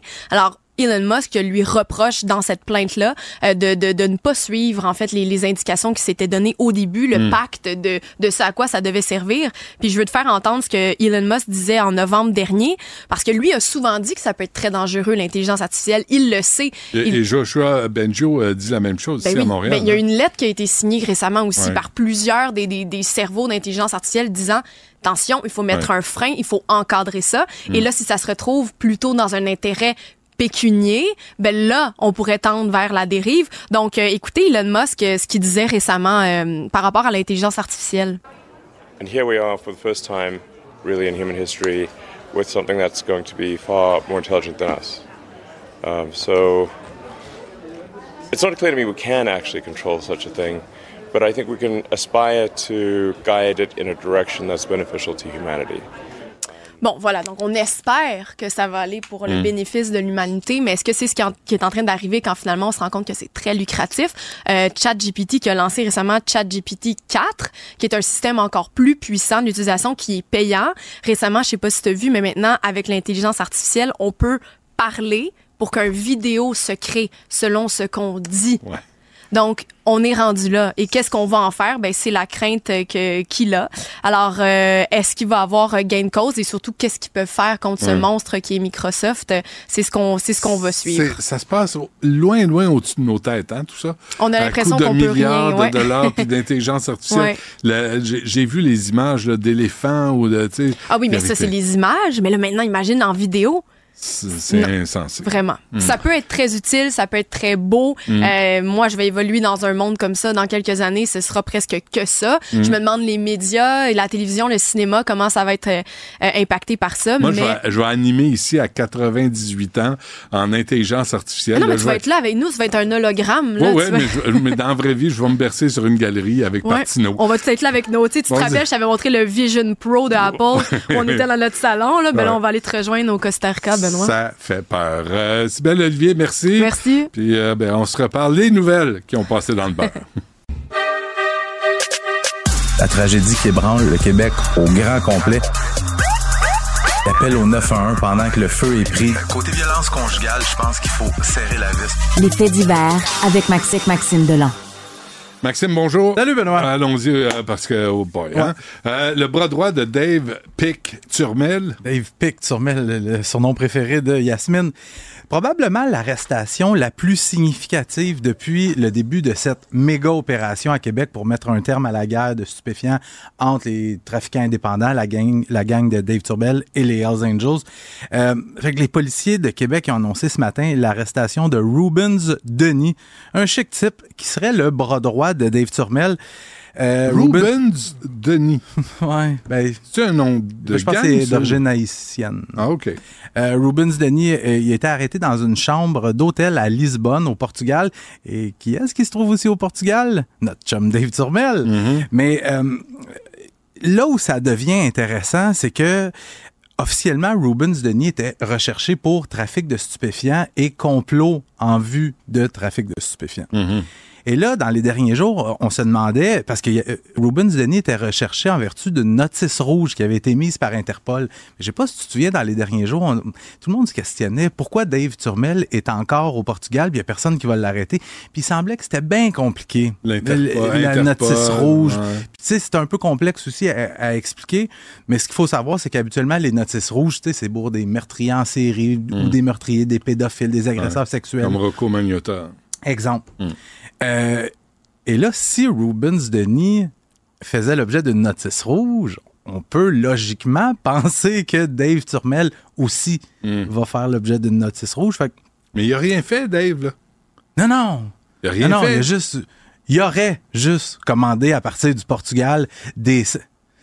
Toi, c'est parce que tu veux pas avoir de problème. Non, non, mais. mais non, mais. Non, euh, euh, pour l'instant, ce sont des est- allégations. non, c'est ça. Il est euh, présumé innocent jusqu'à preuve du contraire. Absolument. Par contre, moi, je, je parle à des policiers, puis ce qu'on me dit aussi, c'est que c'est pas toutes les. Choisis l'expression que tu veux, là, les crayons les plus aiguisés de la boîte et tout ça. Hmm. Les, les, les soldats de Dave Turmel à qui on leur commandait de faire des, des enlèvements, des, des scènes de torture, de couper des doigts, des oreilles. C'est parce que ce qu'on m'explique, c'est que Dave Turmel, lui, pour savoir que ça avait bel et bien eu lieu, ces tortures-là, il demandait de les filmer, filmer, ouais. et de lui envoyer les vidéos. Mais les gens qui ont été arrêtés puis qui ont filmé, ils n'ont pas tous pensé d'effacer les vidéos. C'est pas toutes des wise, là. C'est pas toutes des wise. Fait que- mais tu sais, La, c'est que- la- la série télé Colombo, eux autres, ils n'ont pas suivi ça. hein. mais c'était spécial. Ou Sherlock Holmes. Ouais, mais c'est mais c'est ça, c'est pas Agatha Christie. Tu sais, euh, la, la police euh, qui, qui a annoncé aussi l'arrestation euh, ce matin ou hier un jeune de 19 ans. Tu sais, on parlait du gars au Saguenay, Michael Chouinard, qui avait été retrouvé à Montréal avec un doigt coupé puis un orteil Mm. coupé. Mm. Il a arrêté un gars de 19 ans qui aurait commis ça. Fait que Ah ouais. À 19 ans, je Ouais, pense pas que tu es un criminel aguerri Ouais. qui a tous les petits trucs. euh, De toute évidence. C'est ça. Euh, un coordonnateur sportif du collège Charles Lemoine arrêté pour agression sexuelle. J'ai envie de te dire, je un autre! Ouais, et je connais bien le collège Charlemagne. Quand c'est pas un professeur, c'est un coach sportif. Puis quand c'est pas un, coach sportif, c'est un gars qui fait du tutorat pour l'aide aux devoirs à domicile. Mais par Toujours contre, en périphérie des enfants. hein? Ben, c'est ça. C'est c'est comme leur terrain de jeu. C'est ça. Euh, pas, c'est pas la première fois que je te parle d'une histoire comme ça. Ici, il est question du coordonnateur sportif des programmes de hockey. Tu sais, euh, le programme de hockey au Collège Charlemagne est quand même très reconnu. Euh, il s'appelle Sylvain Taillefer. Il a 58 ans. Il a comparu sous cinq chefs d'accusation. Parle d'agression sexuelle, attouchement sexuel, incitation à des contacts sexuels sur trois victimes qui avaient moins de 14 ans au moment des faits. Sauf que ce qui est particulier, c'est que les crimes qui lui sont reprochés, ça serait produit à la fin des années 80 et au début des années 90. Et hier, la direction du Collège Charlemagne a réagi en disant, première des choses, euh, M. Taillefer est suspendu sur le champ. Et deuxième des choses, les crimes qui lui sont reprochés ont eu lieu avant son embauche Ouais. au Collège Charlemagne. Il y a 30 ans. là. Il y a 30 ans. Mais c'est quand même un gars, tu sais. Il y avait 24-25 ans, là, si je comprends bien. Exactement. Sauf que là, la police de Sherbrooke dit on recherche d'autres victimes. Ah oui. Et ce gars-là est coordonnateur sportif. Mais s'il l'a fait il y a 30 ans, peut-on se poser la question? On peut assurément se poser la question. D'accord. Mais il n'y a rien, tu sais, il y a rien qui prouve qu'il il- il a récidivé au Collège Charlemagne, mais quand même, c'est une autre histoire de, d'intervenant du milieu scolaire. Et l'ancien maire de Wickham. qui frôle la mort. C'est. Tu t'attendais sûrement pas dans cette chronique-là que je te parle de l'ancien maire de Wickham qui était en fonction entre 2005 et 2009. Écoute, il est venu bien près de mourir. Lui, ça s'est passé euh, il y a une couple de semaines, il y a deux semaines, une semaine et demie. C'est son ex-conjointe qui lui donne rendez-vous dans un parc à Val-David. Elle dit qu'elle veut discuter. Puis, je pense qu'il il a envie de régler les affaires. Fait qu'il s'en- va là-bas. Et quand il arrive dans le stationnement, son ex-conjoint n'était pas là. Il est accueilli par deux taupins cagoulés. À Val-David? À Val-David, voyons. dans un stationnement. Il débarque. Il y a deux taupins cagoulés qui l'accueillent là. Là, il comprend qu'il est tombé dans un Ah, guet-apens. il y en a un qui a un marteau. Et Hi. il s'est fait donner une sincère volée. On parle d'une demi-douzaine de plaies ouvertes à la tête, fracture du coude, fracture de la main, des échymoses partout sur le corps. Et les deux suspects prennent la fuite en apportant le cellulaire de leur victime parce que s'il fallait qu'ils appellent la police. Le, le- le maire, il s'appelle Éric Béchard, il a réussi à se traîner jusqu'à une maison voisine pour aller demander de l'aide. La Sûreté du Québec, hier, qui a arrêté l'ex-conjointe euh, de M. Béchard, une femme de 32 ans, et elle a été remise en liberté sous condition avec promesse de comparaître le 20 juin. Quand je m'in- je m'insurge qu- lorsque des conjoints violents euh, sont remis en liberté après avoir violenté leur Ouais. ex ou leur femme, je vais toujours bien m'insurger pour... Dans les deux sens. Tu sais, si la fille est assez crinquée pour demander à deux taupins d'aller sacrer une volée puis passer proche dessus parce qu'ils l'ont laissé pour moi à coup de marteau, Ouais. Mais là, ça a l'air qu'il y a une interdiction d'aller dans le, au Renault Dépôt. C'est une bonne affaire. C'est une belle bonne affaire. Je te souhaite des bonnes Hey, vacances. merci. Va les Repose-toi. Oui, ça va faire du bien. Puis, quoi? Sur la plage, fais-toi bronzer comme ça. Mets tes mains comme ça. Je suis pas capable. Je me rends pas. Je, Mais ça serait- je, je suis pas capable. Mais ça serait chic, hein? Oui, Ok. juste mets-toi un petit loup, là. Ouais, juste un petit loup. revient. Puis revenir avec un, un- je vais ressembler à Donald Trump. Robin. Non, mais Ouais. ou Donald- euh, Robin. Ah, Robin, non. Ouais, tu sais, avec son petit loup ici. Non, je connais le rôle Je te de Robin. des bonnes dans la vacances. Prends, prends soin de Ouais, toi, c'est puis bon. repose-toi. Merci, t'es gentil. Yes! Lâche pas. Salut. Une voix qui porte, des idées concrètes, des propos qui résonnent. Benoît Dutrisac, déstabilisant, juste comme on aime. La rencontre du rocher du Trisac. Dans ce cas-ci, est-ce que c'est criminel? Pantoute. Une dualité qui rassemble les idées. Mais non, tu peux pas dire ça. On rembobine cette affaire-là. Non, non, non, non. Prends soin de toi, là. Oui, Hein, tu me protèges. Je le sais. Compte toi-même. La rencontre du rocher du Trisac. Écoute, Benoît, quand Ouais. je parle. Pourquoi tu cries après moi comme ça? Je crie pas après toi, c'est tu poses une question puis je- je- j'ai la réponse, donc je me dépêche. La première. Je saute, je suis là. Rah! Le syndrome de la première de Le classe. syndrome génie en herbe. Ouais, Euh, moi, là, j'aurais dû, j'aurais dû, j'aurais tellement aimé dû, ça. hein. Faudrait- J'aurais dû, donc dû, ben dû. Faudrait qu'il fasse un génie en herbe pour la FADOC. Tu sais, 50 ans et plus. Juste pour voir si on est capable de suivre les questions. Bref. OK, non, mais c'est tellement une bonne idée. Bon, je sais, mais, là, on parle est-ce d'une qu'on autre m'appelle- sorte d'émission Est-ce de qu'on télé. m'appelle? Non, il appelle, Jamais. il appelle Louis Morissette pour avoir des idées de quiz, tu sais. Mais moi, est-ce qu'on m'appelle? Jamais. Euh, sortez-moi. mais Euh, sortez-moi. Ben, je m'en vais en Sortez-moi. Hey, d'ici. sais bon, en peux-tu y hein? arriver? Ben oui, au Costa Rica. Bye-bye. Sortez-moi- au Costa Rica, l'année dernière, Oui. où avait lieu Sortez-moi d'ici. C'est vrai? Alors que la production de cette année, c'est au Panama. J'ai reconnu des paresseux. Mais cette année, Oui, les paresseux. dans la version de Mais il va y avoir un paresseux de plus parce que tu t'en vas là la semaine prochaine. Bon. Sortez-moi d'ici au Panama cette année, ça commence Mais là, dimanche soir. c'est- dimanche soir, là. Ouais. euh, puis Et toi, t'as pu voir le premier vu épisode. Je vais vous dire comment ça finit. Alors là. là, ça fait, ça fait quatre fois que je dis à Benoît, Ah. t'as pas le droit de révéler ce qui se passe avec les défis. Pas tellement que c'est si légal ni rien. imbécile. Non, on va mais brûler le emporté, punch. emporté par En l'enthousiasme, c'est que les gens, ils l'ont pas vu. Je le sais. Les, les 2 millions de personnes qui vont regarder ça Ah, dimanche, ouais. ils l'ont pas vu. Fait qu'ils ont pas envie qu'on divulgage ceux qui réussissent, ceux qui réussissent pas les défis, ce qui se passe. Puis. Fait qu'on peut en parler de façon générale Alors- pour donner le goût aux gens de regarder ça. Au début, vous avez- là, vous êtes euh, séparés en deux groupes dans le premier épisode, là. Mais vous êtes combien, là? Vous êtes une dizaine à la Euh, fin? on est neuf. Vous êtes neuf. Là, tu- euh, pourquoi t'es embarqué là-dedans? Pourquoi j'ai embarqué là-dedans? Ben, C'est une excellente question. Je te répondrai parce qu'on me l'a demandé. Tu sais, c'est comme la personne à qui on dit pourquoi tu as monté la montagne, mais parce que la montagne était là. était là, puis Alors, on m'a, on m'a, dit, ça te tente-tu de monter la montagne? J'ai dit, ben, un fou dans une poche, pourquoi je le ferais pas? Et, euh, et, euh, et c'est très rigolo parce que monsieur, mon mari, il capotait depuis le, depuis le moment, la seconde où j'ai dit oui, il capotait parce qu'en plus, moi j'ai dit oui, puis pas longtemps après, ben il y a eu, moi j'ai dit oui avant de savoir ce qu'il y avait dans la première saison. Hmm. Puis là, au fur et à mesure des semaines, ça empirait, puis ça empirait. Puis là, Richard, il me disait, mais tu t'as dit oui à cette affaire-là. Ben oui, ça va empirer, là. C'était capoté, là. Mais là, le premier épisode, là, tu ça commence raide. Vous êtes, vous êtes euh, au, à un- au so- presque au 53e sommet étage. d'un, d'un hôtel. Il y a deux câbles Ouais. et vous devez traverser d'un bar à l'autre au-dessus Ouais. de. J'ai jamais, jamais de toute ma vie eu aussi peur que ça. Mais pourquoi t'es resté Jamais. en robe?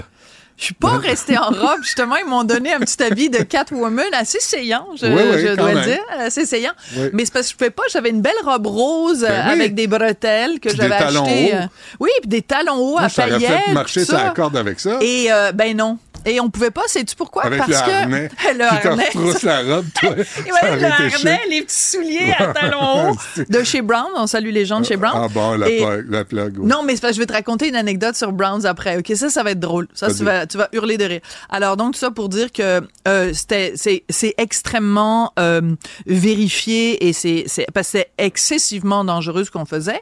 Euh, mais donc, les, les cascadeurs, parce qu'il y avait des, des cascadeurs qui travaillent sur des productions hollywoodiennes et tout ça, Mhm. qui m'ont dit, ben, si tu gardes ta robe à bretelles, euh, vu qu'il y a un harnais, puis il y avait comme un clic qui se qui cliquait sur le harnais, puis moi je me déplaçais comme ça, il y avait le risque que ma bretelle reste pognée, puis que tu sais suspendue à 163 Ah, mètres tu dans les vois, airs. pas le risque que C'était pas vois- vraiment le temps. Que je, que je voyais, moi. Non, mais parce que ça avait été en direct, il risquait d'y avoir un wardrobe malfunction, comme euh, Ben- la sœur de Jan- enfin, Janet Jackson avait eu ça au Super Bowl. Voulez-vous des codes d'écoute ou pas? Là? Non, on mais ça avait été en direct qu'il y avait ce danger-là, sinon euh, tout s'arrange au montagne. Euh, mon anecdote sur OK? Oui. Euh, il nous donne, euh, il nous donne, parce qu'il y a un tapis rouge au début, il fallait être chic, chic, chic, chic, chic, Hmm. méga chic pour le tapis rouge. Ouais, pour qu'il y ait un- maquillé, euh, Alors, ouais, ouais, maquillé, tout. pétard, puis tout ça. Bon. Fait que là, euh, mais, mais je magasinais ma robe, puis mes, mes souliers, puis tout ça à Montréal. Là, j'arrive chez Browns, et là, je vois une paire, comprends-tu, de souliers avec des talons hauts comme ça, avec des diamants dessus, la Hmm. grosse affaire, puis tout ça. Et je vais voir le monsieur qui est vendeur chez Browns. D'ailleurs, on le salue au Centre Auckland. Et là, il me dit, ah, tellement joli, Madame Durocher. C'est justement les souliers que Nathalie Simard a choisis pour sortez-moi d'ici. Fait que là, j'ai regardé le gars. Puis je pouvais pas expliquer au gars pourquoi. Puis j'ai dit, ben non, finalement, je prendrais pas ces souliers-là. Mais c'est quoi les chances?